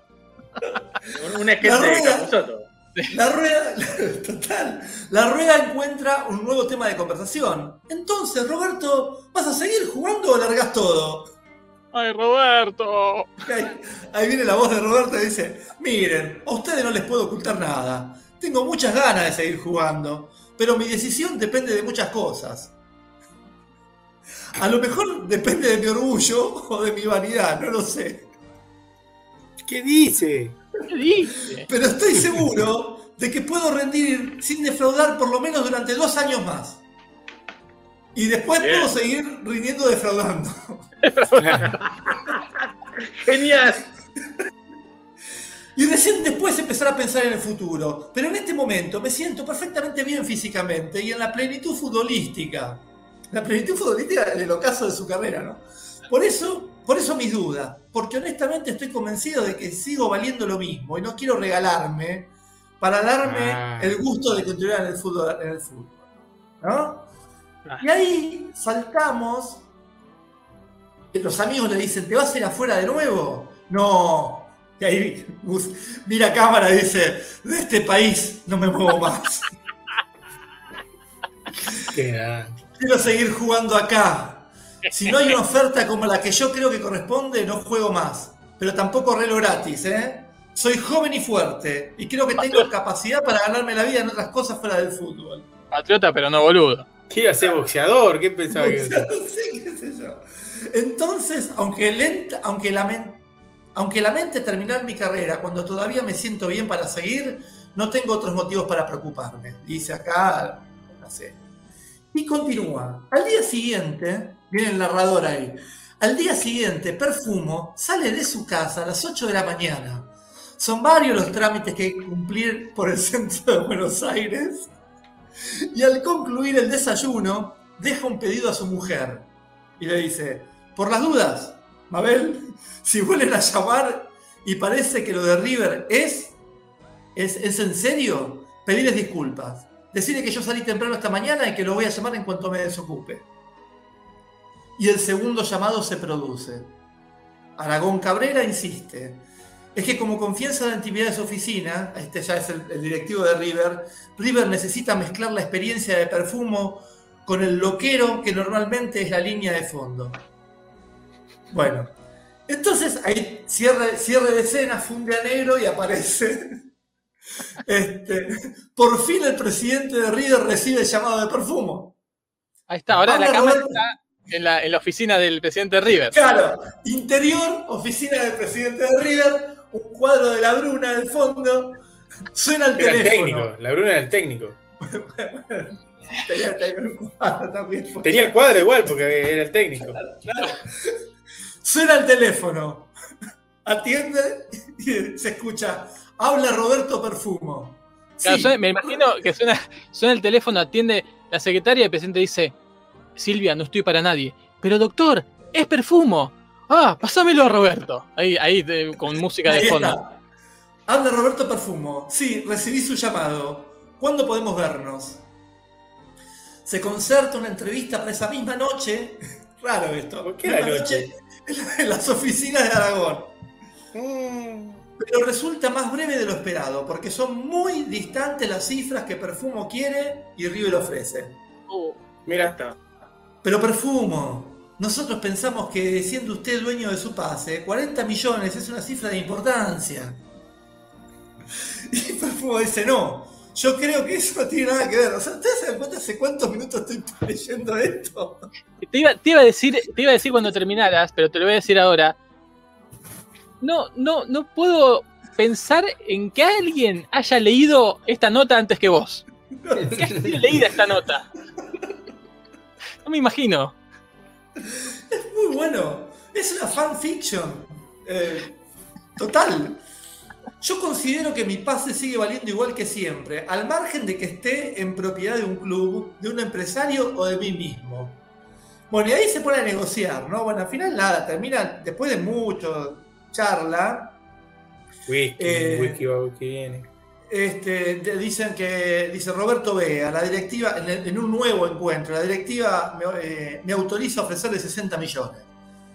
Y él dice, no, don Rafael, a lo sumo aceptaría 100. Y al final termina cerrando en 80, obviamente, ¿no? Y ahí, Bien, así ¿eh? fue como Eh, perfumo. fue el doble. Sí. Bueno, Y acá, un corolario de esto sería el, el tercer acto de todo esto. Es este, Rafael Aragón Cabrera comenta, es el jugador más inteligente que traté para defender sus pesos. Y ahí se cierra, y los títulos, miren los títulos. Y Mabel tomando un mate. Y Mabel tomando un mate pensando que ya que se va a ir de vacaciones a, a Brasil, a la casa que tenían en Brasil. Espectacular. Qué barbaridad, espectacular.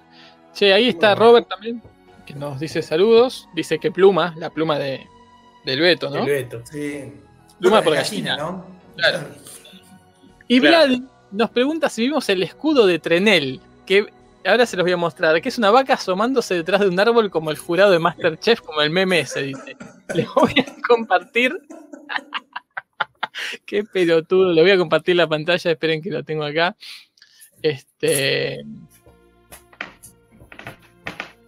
Y ahí tenemos el. Uy, ¿dónde está el escudo? Uy, se, lo- se me borró. Acá está, ahí está. Ah, Pero ¿cómo es mágica esa vaca? Ah, ahí la veo la vaca, es difícil de ver, ¿eh? sí, Está sí. escondida.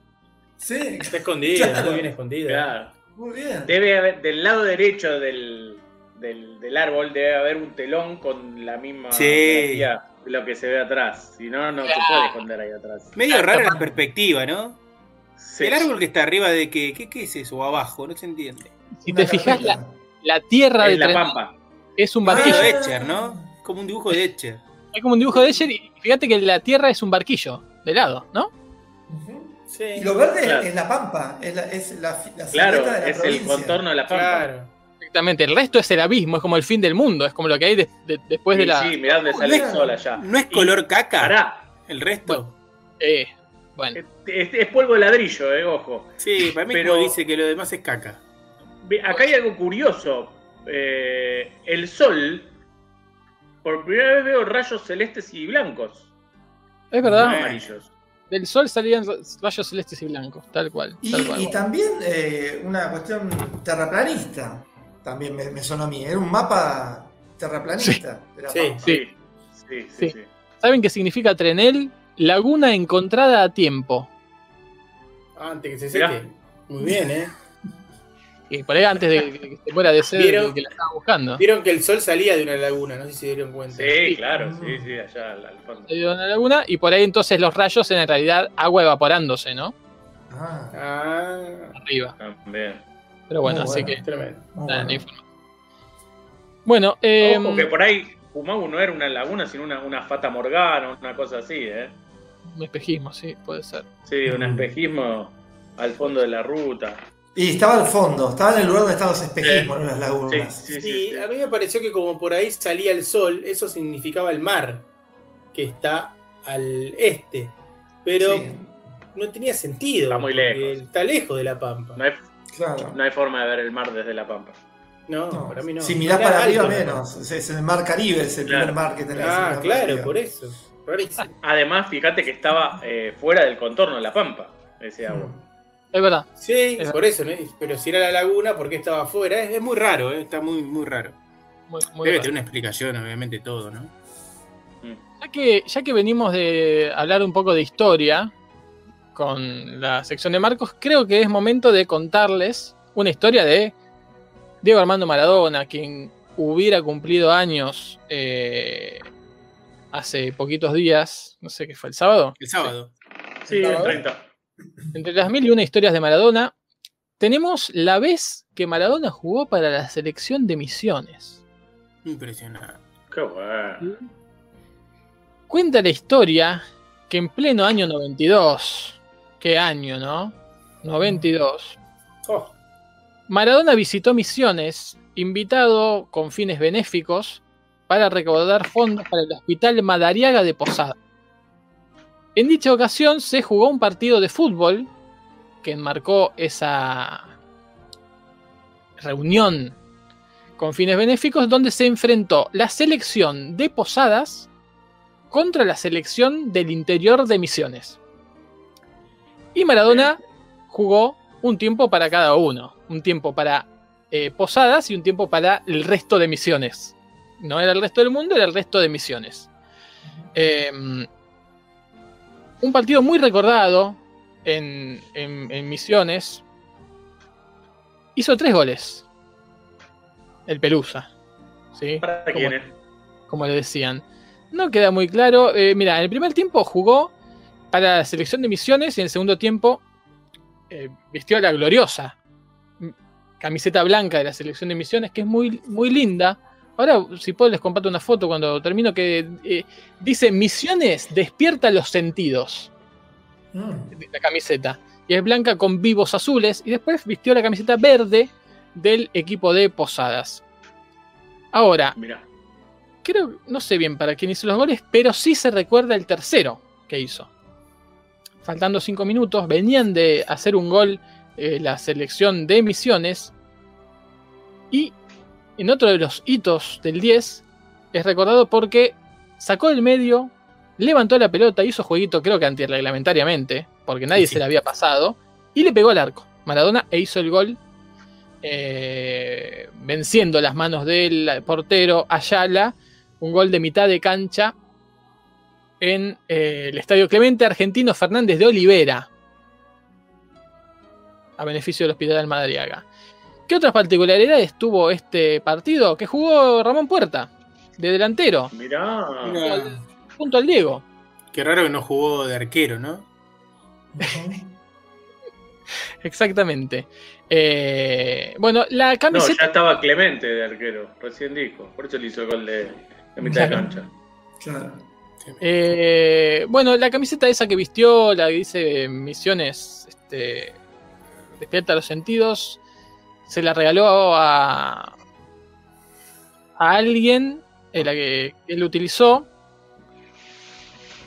eh, a un niño de Posadas, ¿sí? Un niño de Posadas que, al que su abuelo se lo, se lo regaló, porque el abuelo trabajaba en el club Garandini Antonio Franco, uno de los grandes de la historia del fútbol argentino, y Maradona le regaló Sí. la camiseta. Y el abuelo se la regaló a su eh, nieto. La camiseta verde que vistió en el segundo tiempo, no se sabe, no se sabe qué pasó. Eh, pero bueno, este abuelo no se sabe quién es tampoco. Porque prefiere mantenerse en el, el anonimato.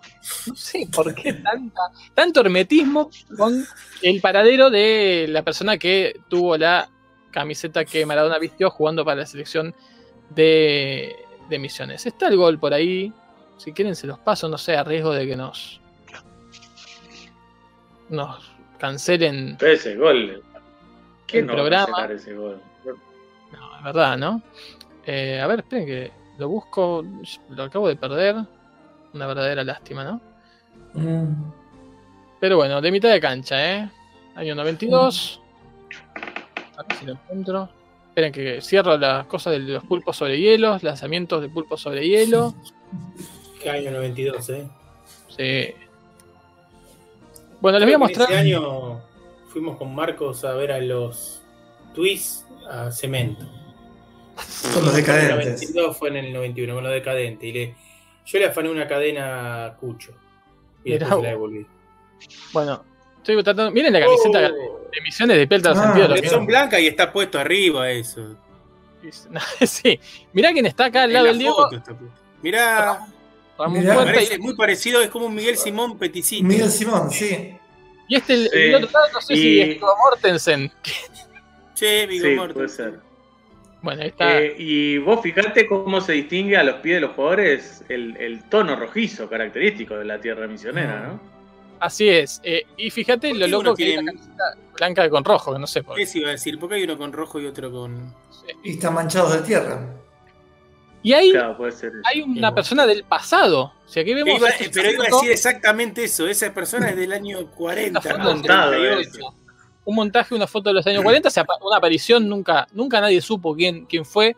Eh, nadie afirmó haberlo visto en la cancha, solo aparecen las fotos. Ese, ese ¿No será el que se llevó la camiseta que no quiere aparecer ahora? El abuelo debe ser ese. Pero Sí, los, los de rojo no serán todos del pasado. Es Puede probable. ser. Ah, Mirá esto. Porque mirá- salvo- mirá Los dos de arriba ese. seguro. Sí, lo sí. que los distingue. Lo que los El distingue del. es el de abajo. Esto es como el sexto sentido. Sí, Los de rojo tienen pinta de, re- de remontaje esa foto, ¿eh? Sí. qué camisetaza también la de arquero, ¿eh? Visita misiones Sí. inclinado, despierta los sentidos. Y acá tenemos un primer plano de la camiseta del, del 10. Eh, ahora voy a dejar de compartir a ver si puedo encontrar el gol, que lo tenía abierto, por supuesto, pero esto en el fulgor de bueno. la investigación, eh, vieron que se complica a Sí. veces. Pero bueno, eh, una historia más del, del Diego, tres goles, eh, selección de misiones, gol de mitad de cancha y dupla de ataque con Ramón Puerta, entre otras cosas. Se dio todos los gustos el Diego, ¿eh? La verdad. Sí. Jugar con Ramón y Puerta. eh, Ramón Puerta, que era, era mm, gobernador en ese momento o todavía no había llegado a política? Todavía no era presidente.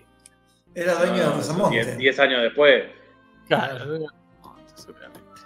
Eh, bueno, no encuentro el gol. Si lo encuentro en algún momento en el día, lo, lo, lo- lo aviso, lo aviso. Bueno, Pero, lo pasamos, claro. un poco más, más información. Acá está, lo encontré. Era obvio. Es así, claro. Es así. Esperen que comparto pantalla. No se ve nada, obviamente incomprobable que sea el Maradona ese, pero bueno. Pero ya lo dijimos más temprano en este programa, hay que imaginárselo el gol. Claro. Claro. Ahí está, ahí lo- Pero acá no hay ni, ni sirena. ahí. Claro. La caseta de los La porros. caseta de los- Abusi nel tentativo di entrare nella sua vita privata lo hanno colpito ripetutamente. Es un gol de hockey sobre hielo. Sí. Totalmente. Claro, Donde la sirena es la gente que se levanta atrás. Claro, Una, cámara, una cámara que se mueve y uno, uno estima que, que está moviéndose porque hay una pelota. Sí. Gente que se, Sí. que se para, fíjate cómo te. Sí, no, pero, pero está. fíjate que bien recreado que hasta el arquero salta como para abajo en el momento que se supone que entra la pelota. Pero, ¿eh, ¿por qué? Ustedes lo vieron, dice. Es. Ustedes lo vieron, claro, claramente no. Yo no vi nunca la pelota igual, pero no importa. No, no se ve, no se ve, no se ve. Incomprobable, incomprobable. Pero bueno, dicen que estuvo Maradona en misiones y dicen que hizo un gol de mitad de. Adelante ustedes, ¿qué más? ¿Hay más información, informes, debates, polémicas? ¿Algo? Sí, hay como una ola de, de lesionados, ¿no? De la selección, pensando que ya falta poco para los partidos con Brasil y Uruguay. Eh, me- me- a mí me empezó a preocupar un poco. Primero lo de Messi, después lo de Agüero, y cada vez como que va siendo Claro. más oscuro. Al- Sí. Messi viene que- tocado, sí. Nico Hemos González tocado algo. Yo, yo recuerdo ese programa donde dijimos que estaba mal jugar tan bien. No sé si ustedes lo Que había que recuerdan, que un poco. dijimos que, que era un error jugar tan bien. Está pasando la factura, eh, el destino. Y ahora el destino, esto es estadística, o sea, es así. O, estará pla- o será parte de la planificación de Scaloni esto también. También puede ser. En una de esas dijo, bueno, es hora de sacar el pie del acelerador.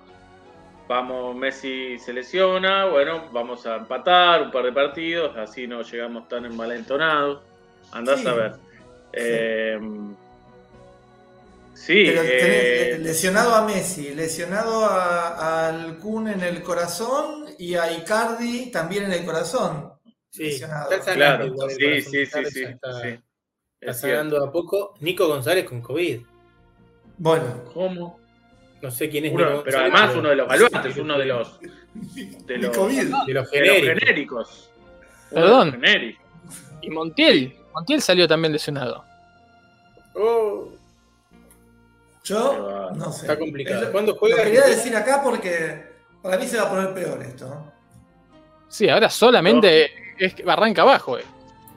dos, tres semanas, eh, a- a- sumando, a, sumando a esto la floja, digamos, actuación de Dibu Martínez ayer, que se, se come de a 3, de a 4, y en un par pudo haber hecho más tiros de afuera que no supo responder. Eh, me enteré que vino eh, en forma relámpago a la Argentina y volvió Sí. a Inglaterra para jugar. Iba a un- decir eso, pensé que estaba acá. Porque leí que estaba No. acá. volvió Y eh, ante el mal eh, momento del equipo que viene, ayer sumó su cuarta derrota consecutiva, además con muchos goles en contra, dijo, no, yo quiero estar, quiero dar la cara. Dio la cara, pero no las manos en este caso. Tremendo. que hubiese sido lo mejor. Eh, y perdió con una de las revelaciones de esta Premier Sí. League, que es el West Ham, ¿eh? Está ahí arriba. Eh, eh, este, Está ahí arriba y sacó de la Copa de la Liga a los dos Manchesters. ¿Eh? Mira, Mirá Así vos. que, tremendo, ojo con el West Ham. iba a spoilear algo de. Pero no lo voy a hacer. Bueno, ¿Qué sería? bueno, Eh, nada mejor. les iba a decir algo. Bueno, ahí justo en, en Twitter Vladi nos, nos pone las dos fotos, las de Betular en el meme y la de el escudo de. Tenel, para comparar. Espectacular. Em, y bueno, ahí hay mucha información en el chat porque eh, Robert nos pregunta, él, él ya primero responde y después pregunta más o menos. No, pregunta si, si nos pondríamos una camiseta de Maradona que haya usado en un partido que él no se anima. No sé qué, qué- qué- qué- qué decirles. ¿Se lava una camiseta de Maradona? No. Sí, yo, yo en que- general tengo la, la tesitura de que las camisetas están para usarlas. están para usar. Salvo que, salvo que la clausura es de por vida y la, pones en una, En una suerte de, de cuadro enmarcada, que esa es la otra, ya para tener exhibida en un lugar acorde, ¿no? Pero si no están para usarla, para tenerla en el placar sin tocar o sin, sin lavar, no, no tiene sentido. Pero, em, ¿la- ¿se lava o es como una bandera? Porque hay un fetichismo del sudor. Si vos tenés una camiseta sudada por Maradona, es un asco. Tenés que lavarla. Pero estás, Sí, pero. estás Claro. tirando sudor de Dios. Claro, Bueno. el santo sudario. No. El Santos es que claramente. Pero no, pensalo. No lo penses fetichísticamente, Fran. Pensalo científicamente. Con ese sudor, la ciencia del mañana podría Hacer Maradona. clonar un Ahí Maradona. Ahí va. Sí, sí. Ahí hay que estar atentos, ¿eh? Es verdad, es verdad. Entonces, guardarías en un frasquito el sudor y después y lavas la camiseta para usarla o enmarcarla. ¿Vos imaginas enmarcar una camiseta sudada? No, no transpira, los días de calor transpira, se, se Claro. empaña todo el vidrio. Y ahí viene la gente a ver cómo llora la camiseta del Diego. Claro. Qué, qué negocio redondo, por Dios. Impresionante. Impresionante. Bueno, sí. Y salen hongo, después le salen hongo a la camiseta y los. y adquiere vida. Y es la Claro. vida, claro. Sí, hongo, hongo del Diego. Ri- Risotto del Diego. Buah, Unos hongos impresionante. Espectacular. impresionantes. A todo esto, eh, no vi nada. No sé si la voy a ver porque no tengo la plataforma. Pues se estrenó la serie de, de Maradona. Vi, Ah, vi el sí. capítulo que pasaron gratis en Canal 9. Ajá. Eh, ¿Tu opinión? No sé, a mí no, no me llama, pero. No me Vi llama algunas verla. sobreactuaciones que me, eh, sobre todo en, en- en los, en los que hacen al personaje Maradona, eh, que no me atrayeron mucho. Y Después hay mucha controversia en cuanto a la recreación, si bien se sabe que es ficción, en to- en cuanto a la recreación histórica, sí. Yo vi una foto de. yo vi una foto de Landinetti haciendo de Menotti que es muy graciosa. Mirá, sí, hay una... Escuché que se quejó... mm, No se quejó, como que dijo que no, no, no, no era verdad eh, de Coppola. eh, parece que em, empieza con la recreación de cuando tiene el infarto en, en- o ataque, no sé qué fue, sobredosis en, en- en Punta del Este. Y dice que lo lleva a Coppola en su auto, porque dice, "No, la, la- la ambulancia va a tardar 40 minutos, entonces lo lleva al Cantegril y no tenía nafta. Y entonces para en una estación de servicio, dice que eso fue real. Dice, pero lo que no es real eh, es que yo ahí me pedí un café. Yo no tomo café, nunca tomé café en mi vida. ¿Cómo voy a tomar un café? claro, la, la- la Claro, no es el tema de que hubiese parado y perdido tiempo en tomar un café, sino que a él no le gustaba el café, o sea que es imposible. Claro, sí, sí, obvio. claro que pidió una cosa. señor, no sé si saben la anécdota de verdad, en realidad la sacó barata ahí Coppola, lo que yo, lo único que me quejé en la serie, que no puedo creer, la verdad, que ustedes estén enojados con que aparezca Perón. O sea, se llenaron las redes de gente descubriendo que no podía estar muriéndose Perón en 1969. Sí, chocolate, chicos. Es, es la gracia. Eh, lo que me pareció muy mal es que no cuentan que Coppola se entra a bañar antes de irse, porque dice, yo no puedo ir así, yo soy una persona pública, me conocen y va a ser peor para todos si yo no me ducho. Y se duchó antes de salir en el auto, además de que después paró. Había más dado vuelta que el Diego. Por ahí tenía mucho olor a chivo y lo mataba de, Ah, del olor a Claro. chivo a Maradona. Claro, Toda esa escena es como de mucha tensión, que no se llega, que no se llega, y el médico insistiéndole, hay que, hay que traer una ambulancia allá, no, ¿cómo vas a meter una ambulancia acá? Vos sabés que esto es un escándalo del periodismo, lo llevamos en el auto, lo llevamos y sí, para a cargar nafta y se pide un café, pero después en realidad se sube el personaje de Coppola y no se toma el café, entonces no se entiende mucho todo eso.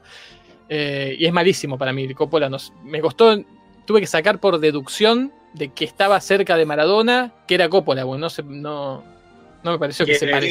¿Es, otro? No, Jean-Pierre. Jean-Pierre Noel. Es el único malo para mí, Coppola, y bueno, es Baraglia siempre, en cualquier cosa que haga. Pero hay otros que son fabulosos. eh, Claudia de joven es más real que la Claudia misma, o sea, es, O es sea. insuperable. ¿Te parece? Sí, totalmente, sí. Sí, hablaron muy bien de la Claudia joven, pero también hablaron muy mal. bien de Baraglia, así que no sé Eh, eh, dónde creer y dónde no. ¿Parecía físicamente, te parece? O. Bueno, no sabemos. Se fue. Pero Eh. sí, yo vi esa, la chica Sí, esa parecía es- físicamente, tiene, demasiado. tiene un aire, tiene un aire para mí. Sí. Pero, qué sé yo, no. Tal vez en algún momento la mire. Hoy por hoy no, no me dan. No, No no, me no, tampoco. Bueno, así que eso. Así es. Eh, mm, me voy a decir, está bien, está entretenida. Tiene superproducción. Está bien, qué sé yo. Eh, ¿Por qué capítulo va, Fran? No, no, vi solo el que pasaron en Canal 9, no, no tengo Amazon. Y no, no me gusta bajarme cosas por internet, nunca me sale. Y no veo ¿Canal cosas. 9 lo pasa semanalmente, uno por semana? No, no creo. Sí. No, Sí, sí, para mí sí. eh. ¿Sí? Sí, Para mí que sí. Pasaba uno solo para que después te compres Amazon. Era parte de. me Imagino que Ah, no, yo pensé que pasaba uno por semana. Pero bueno, no estoy seguro. hicieron toda una presentación de la cancha de argentinos, con todos los actores ahí, las luces. Ah, sí, mira. Este, pero no sé, no sé, por ahí sí. Eh, pero bueno. ¿Y em, qué más pasó? Yo tengo cosas anotadas. Eh, pero no, ya dijimos todo. Ah, bueno, hubo, hubo polo. Polo. Hubo polo. Sí, Polo, tremendo. Batacazo además, ¿no? Atacazo, porque la Natividad eliminó a la Dolfina Ah, de las semifinales. Y también por la otra llave, Murus Sanctus eliminó a Los dos equipos ¿Qué- relativamente nuevos, ¿no? ¿Qué es esto? ¿Qué, es- qué estamos jugando? Harlingham. El abierto argentino de polo, la final, va a ser de dos debutantes en la final. No, no, Primera- pará, pará, pará. Esto no es del abierto, ¿eh? Esto es de Harlingham. ¿Qué es Se Harry? incendió todo. Se incendió el torneo. Harlingham es uno de Harlingham. los de los de la triple corona. Está Tortugas, Harlingham y Palermo. Y la Natividad- Harlingham. La Natividad está integrada por sobrinos de Adolfo Cambiaso. Claro, por los Castañola. Así ¿Y que no bueno. se, ¿se pueden permitir dos palabras tan parecidas, handicap y Harlingham, en un mismo deporte? Sí, sí. Es polémico, ¿no? De hecho, se permite, por ejemplo, en el polo. Sí. Tal cual. Jorge Bueno. aparece y desaparece. Vieron que cuando Marcos. se lleva comida. No, Uy. Jorge. Cuando se lleva Y- comida. no, y ahí boca, apareció un se pone negro y después vuelve. Sí, sí, sí. No se nota que está comiendo. No, Miren, no. es tremendo. Miren, ahí, ahí cuando vuelve. Ahí está maticando.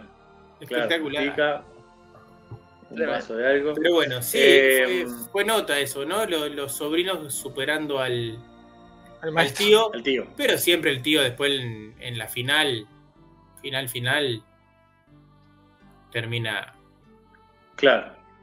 haciendo Eh, historia, este ¿no? fin de semana además dejó para dos de los equipos SM eh, la renuncia o la discontinuidad de sus técnicos. Estamos hablando del Leganés con Asier Garitano y del Vélez Mostar con eh, Dudic Pero, pero al parecer sigue Dudic. Tras, Volvió. eh, tras que se anunciase. Sí, la gran Tavares hizo de alguna manera para seguir al frente del, del Velezano, ¿no? Y. y Leganés no, ¿no? No sigue. No sigue en Leganés, no, decir, eh, Garitano no sigue en Leganés. No, al parecer no, ya venía, estaba como sentenciado, estuvimos oyendo algunos audios en la semana, ¿no? Sí, Que creo que incluso algo. hablaban de que le quedaba poca vida vida, pese a lo que se le agradece por lo dado en, otro, en otros tiempos, como que ya no había, no tenía más resto. Y el equipo no responde aparte, ¿no? Aunque sí respondió en la cancha, no respondió en, los arcos, que están fuera de la No, cancha. jugó mucho mejor el ¿Eh? otro día. Yo vi un rato. Tuvo varias chances. Jugó Sí. contra el puntero y, y lo tuvo a maltraer. Pero bueno, solo lo tuvo a maltraer y terminó perdiendo, como pasa casi todos los partidos. Y sí, la que quedaba era sacar al técnico, porque no puedes sacar 11 jugadores y dejar al técnico porque es mucho más Claro. problemático. Y Sí, tenemos denuncias A ver, en este momento. ¿qué pasó? ¿en Le chat? cortaron internet a Marcos en el consultorio.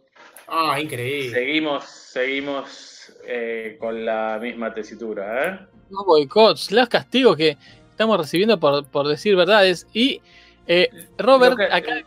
Sí, sí, Jai. Sí, sí, no, iba a decir que de alguna manera eh, termina favoreciendo este formato de hacerlo de distintas, de, de cinco o seis conexiones de internet distintas. somos recipientes. Claro. ¿sí? Y acá eh, Robert dice que el otro día se vio un, eh, un capítulo de Sin Condena de Maradona, muy recordado. Quizás él, que es más joven, lo está recién descubriendo, donde Pepe Monge hace de Maradona. ¿No se acuerdan ustedes de eso? No, Yo me acordé, me acordé mirando esta serie porque Pepe Monge hace de Don Diego en esta serie. Claro. O sea, ya claro, tiene tanta edad que ya pasó a ser este el. Está bien, perfecto. Y eso El de Diego claro. juventud y el padre de Diego ahora en, en su adultez. Así que espectacular. Sí, me acuerdo, me acuerdo. Pepe, me acuerdo de la escena de Pepe Monge haciendo así como la, la, la, la, la tensión de, de Diego queriendo evitar llorar cuando dice me cortaron las piernas. Eh, y se abre no la cámara en esa entrevista y está, que eso me parece que es ficcionado, está Claudia fuera de cámara, ¿no? Y lo mira, y es como que él evita llorar porque está Claudia ahí mirándolo, no sé qué, este. Y al- algo, algo interesante de la serie, que es algo que yo vengo reclamando hace mucho, quizás lo dije una sola vez, pero hace mucho, y que hasta pensé a pensar que yo estaba loco, pero la serie me lo, me lo confirma, que es una de esas cosas que no sé cómo se llaman, que Patricio debe saber.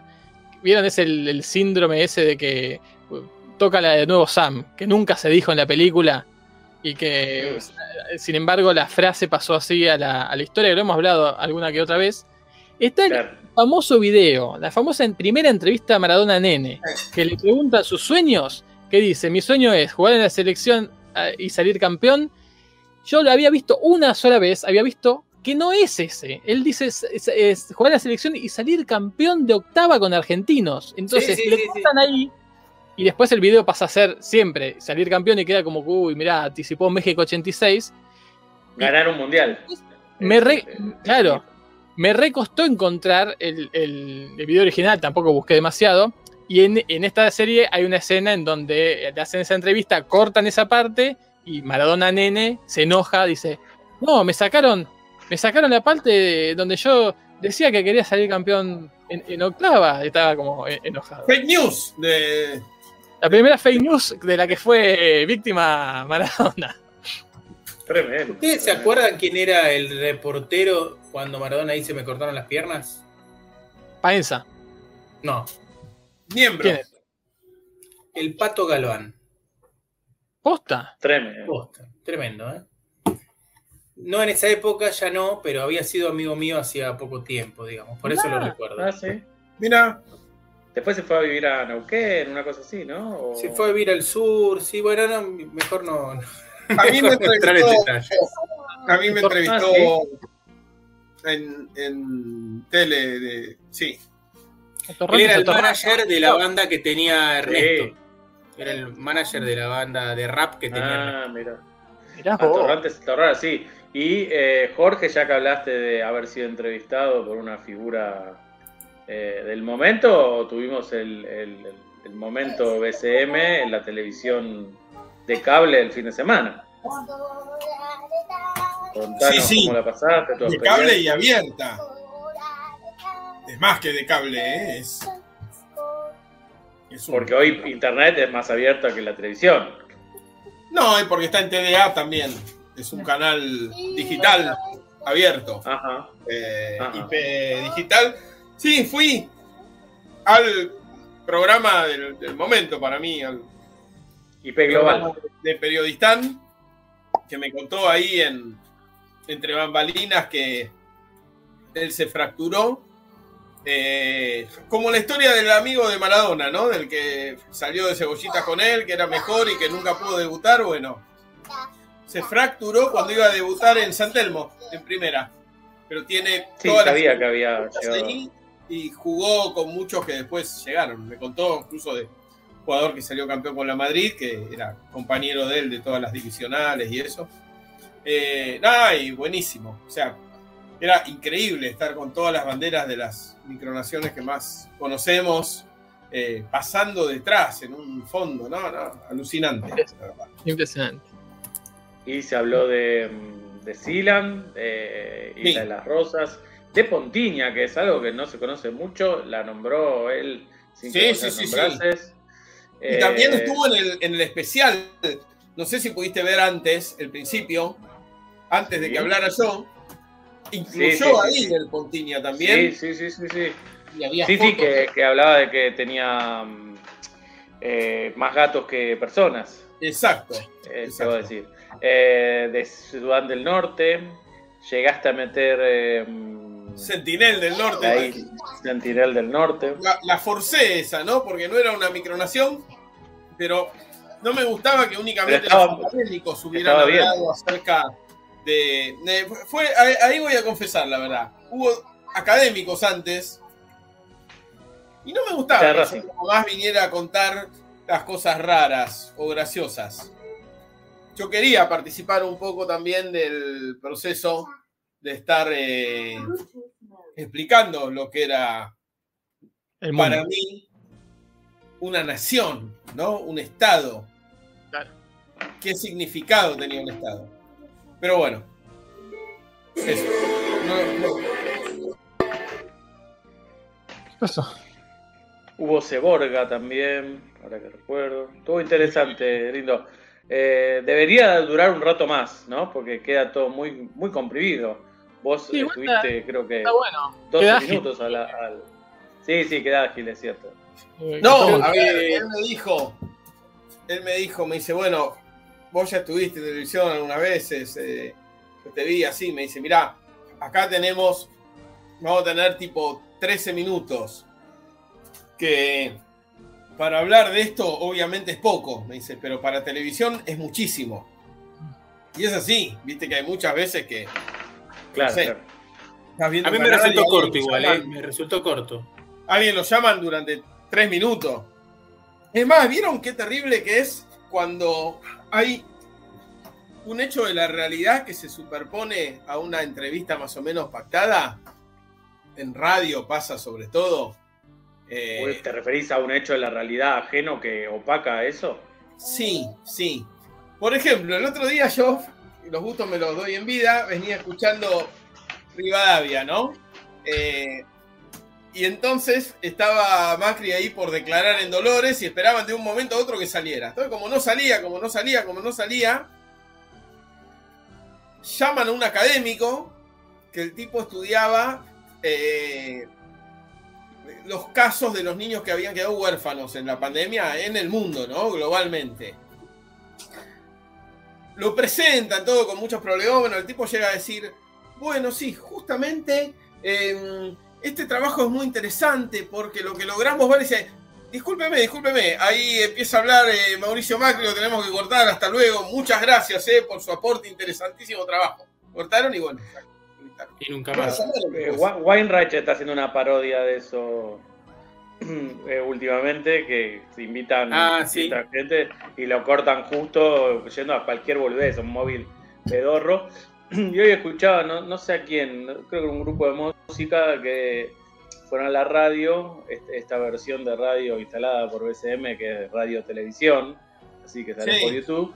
Eh, y ellos decían, a, a tele en general no vamos a entrevistas, porque... Y hablaban de esto, de que la urgencia, te- por ahí están esperando ahí un montón y de repente en dos minutos los despachan y la urgencia de cosas Claro. que, que pasan, eh, los pasan por encima y no les sirve a ellos, entonces ni, ni van. Tremendo. Sí, sí, sí. sí. Tengo Tremendo. que hacer una corrección histórica. Sí, por favor. No era, no sé por qué dije que era el Pato Galván, evidentemente me estoy confundiendo con otra entrevista, pero no es esa, era Paenza, como dijo Ah. Si mal no me equivoco. No, yo di- Jorge dijo. Yo, Ah, yo, yo, no. yo, yo, yo. O Francisco. Tenés sé, el barrico puesto, Francisco. No se te nota. Me equivoqué con alguna otra entrevista importante, después voy a averiguar para sacarme la duda. Cayó Sí, Jorge en, en lo del barbijo. Puede ser que Pato Galván eh, le haya hecho alguna entrevista importante a Diego. Me Sí, suena. debe ser, pero me confundí yo con esa que fue súper histórica, ¿no? Claro, claro, claro. Pato Galván. ¿Qué edad tendrá Pato Galván? Está haciendo tele, ¿no? Está en- Y Pato Galván tiene que tener... nuestra- eh, edad, ¿no, Jorge? Un No, no, un que más que nosotros. Debe más, ser el tal- 69. Lo vi el otro día en un programa de tele. Había Sí, vuelto. está, está pero- bien, eh, se lo ve bien. Ah, Sí, porque sí. en un momento. eh, Nada, no se lo veía muy saludable. No, no, no, pues, no, no, eso igual él lo dijo, eh, no estuvo bien. Cuando se fue al sur y eso es porque no estaba bien. Ajá. Incluso había engordado muchísimo, llegó a ir a cuestión de peso y toda esa bola. Ah, no sabía Claro. que llegó ahí. Sí, no digas bola, hablando de cuestión de peso. Queda mal. Acá, por ejemplo, estoy viendo que a los 33 le agarró un ataque de estudiar todas las religiones. Ah, bueno. Mirá vos. Se llama. Se bajó del éxito de Atorrantes y tuvo una cita con un contacto de Happen solo para jugar al tenis. Espectacular. Oh, bueno. Tremendo. ¿Tenis? Al tenis. Eh, se animó a bajarse del éxito por amor y todos los días conecta con Dios. Yo con Maradona. el Pato Ah, Galván, bueno, de ahí debes haber sacado lo de la entrevista Maradona.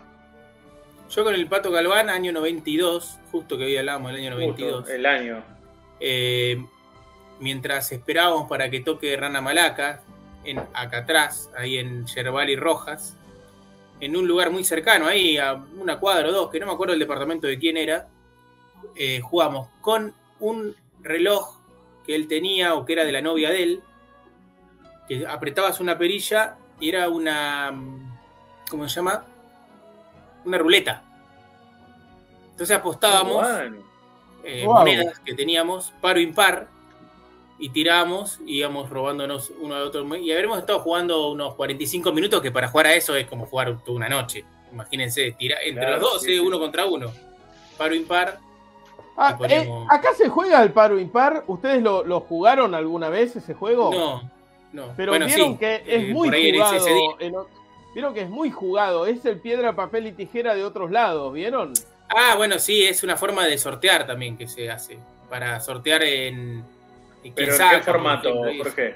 Con los dedos, paro impar, piedra, papel y tijera, con una con, mano. y- y tijera con los dedos. Dije una cosa tremenda, por suerte no se notó. Ah, Pero, eh, porque, no sé, en, la- en una de las series del momento, que es eh, el juego del calamar, ah, que hablamos de Platense hoy, uno de los juegos eh, es paro impar, pero con eh, bolitas, canicas adentro de la mano. claro, no, acá eso sí es paro impar. Entonces, a ver, hagamos uno en vivo. Jaito.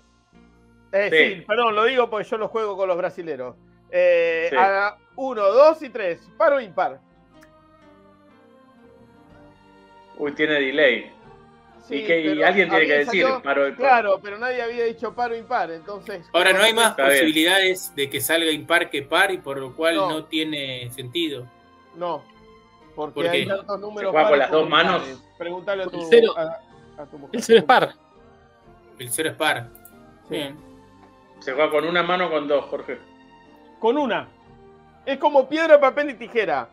Perfecto, perfecto. De hecho, yo la vez que lo jugué, la primera vez, pasé un rato muy largo creyendo que era piedra, papel o tijera. Yo decía, no, pero gané yo. sí.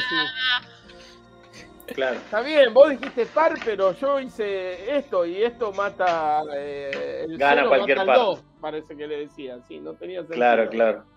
lo que decía.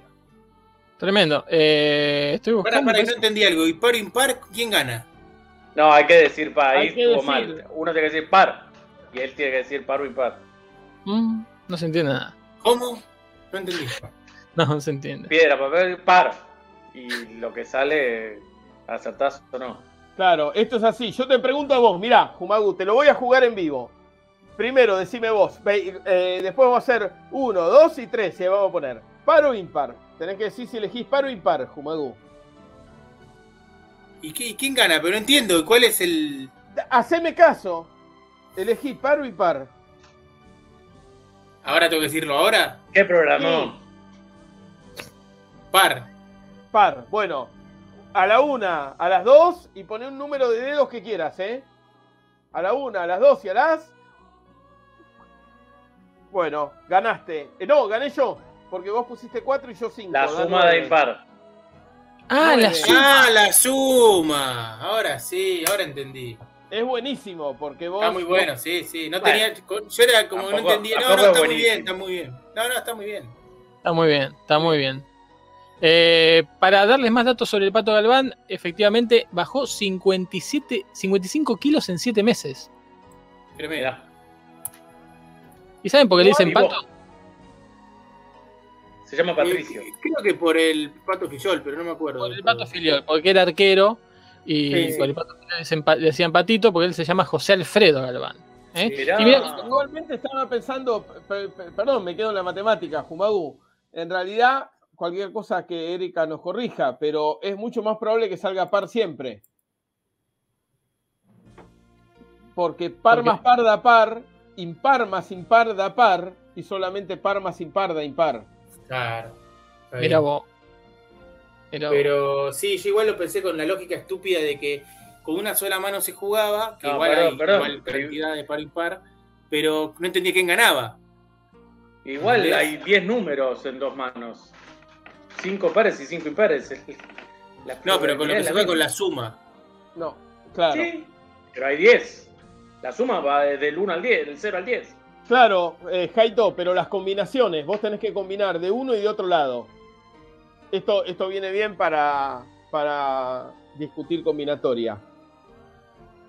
Cuando yo pongo el cero, ¿sí?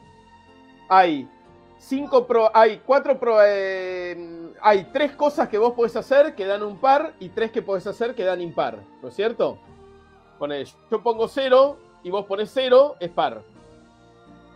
Si yo pongo cero y vos pones 2 uno, es par, 4 es par. cuatro es par. O sea, tenés tres que dan par y tres que dan impar. Sí.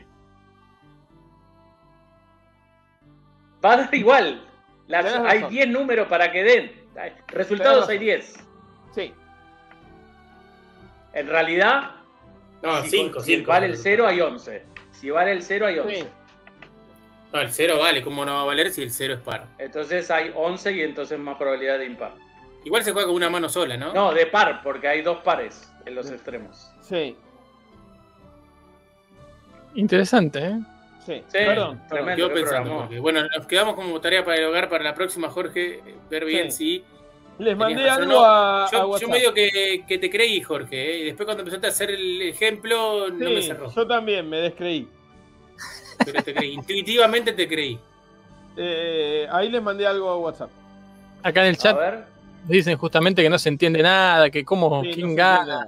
Pero bueno, ahí ya lo están entendiendo. Es como el juego de estadística de tira de dos dados, dice Vladimir, que no sé. ¿Eso Sí, que es de Crema Americana? Sí, señor. El productor de ese programa era Ernesto, ¿En serio? uno de los productores. claro. Mira. Ah, mirá vos. Bueno, Claro, ahí en la claro. nota dice que Pato Galván se fue a Bariloche en el año 99.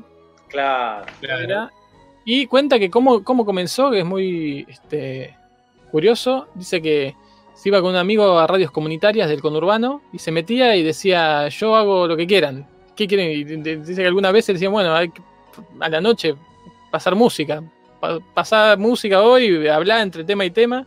Y así empezaron. eh, hacían como giras entre radios comunitarias del, del conurbano y así de, de caraduras. Perdón, tremendo. a riesgo de meternos en un, en un brete, ¿no? ¿Hay algo de Cavadi para mencionar?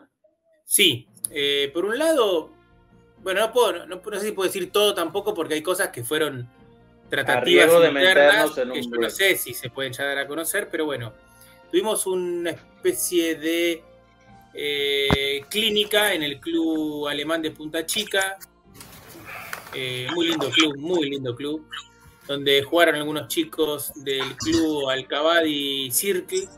Y después ayer eh, estuvo la segunda fecha de la Liga Argentina, donde se consagró, si mal no me equivoco, casi seguro que no me equivoco, eh, Lobos, nuevamente campeón en rama femenina y masculina. Sí, Y en Lobos. diciembre va a haber una fecha en Obrien, este, cerrando el año.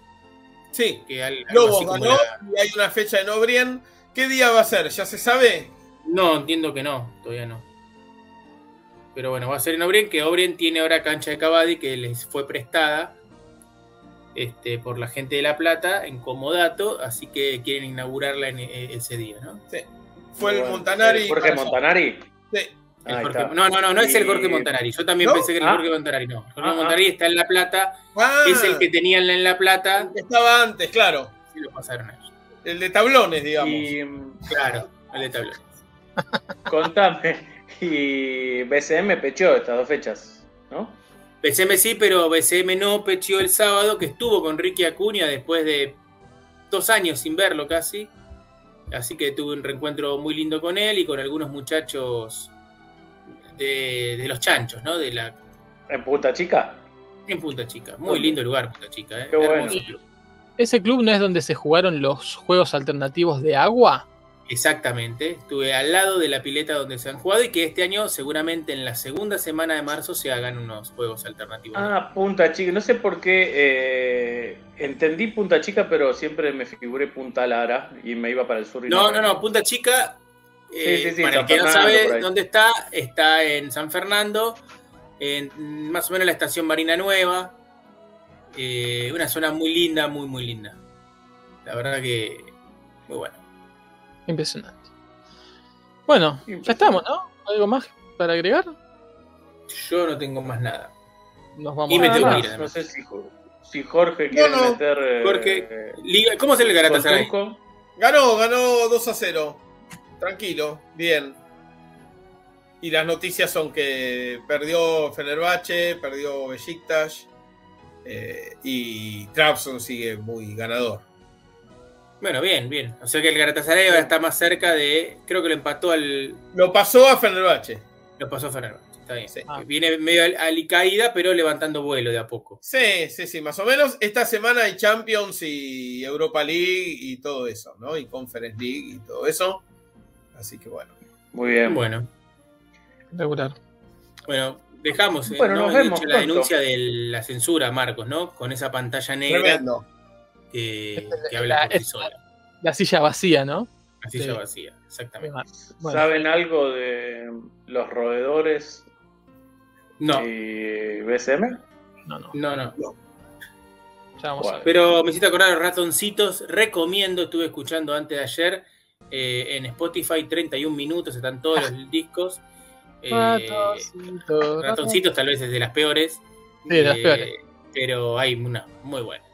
Yo, ah, ya que estamos en recomendaciones de 31 minutos, por eh, recomendación de Juan, vi el espectáculo que hicieron por streaming en la, palme- en la pandemia, que es, Ah, no lo vi.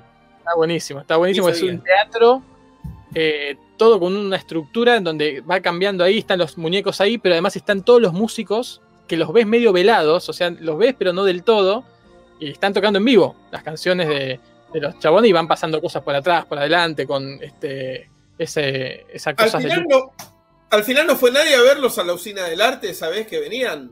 No, yo no, yo me enteré tarde y. Juan Pablo, ¿no? No sé si era tan fácil. Creo, creo que que Juan Pablo Juan fue. Pablo sí. Juan Pablo creo que iba a ir. Puede ser Yo Juan tuve Pablo. la suerte de. Dos días antes de que toquen, les dije a un amigo que estaba con su hijita en la pileta de la UBA. Le comenté de 31 minutos, sin saber que tocaban.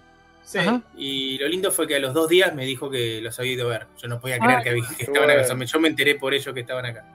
Muy bueno. Y el forro no te avisó. No, y el boludo no me hizo nada, nada, pero la verdad que Eso no. debe, debe estar seguro en primera fila. Claro, debe estar ahí en primera fila. Me estuvo quemando la cabeza tres horas de 31 minutos. Bueno, no, Así que tremendo. muy recomendable. Bueno, eh, nos retiramos entonces. Sí, señor. La escucha, la Sí. visualización y nos reencontraremos en las múltiples formas en las que nos manifestamos durante toda la semana. Chau. cual. Abrazo grande.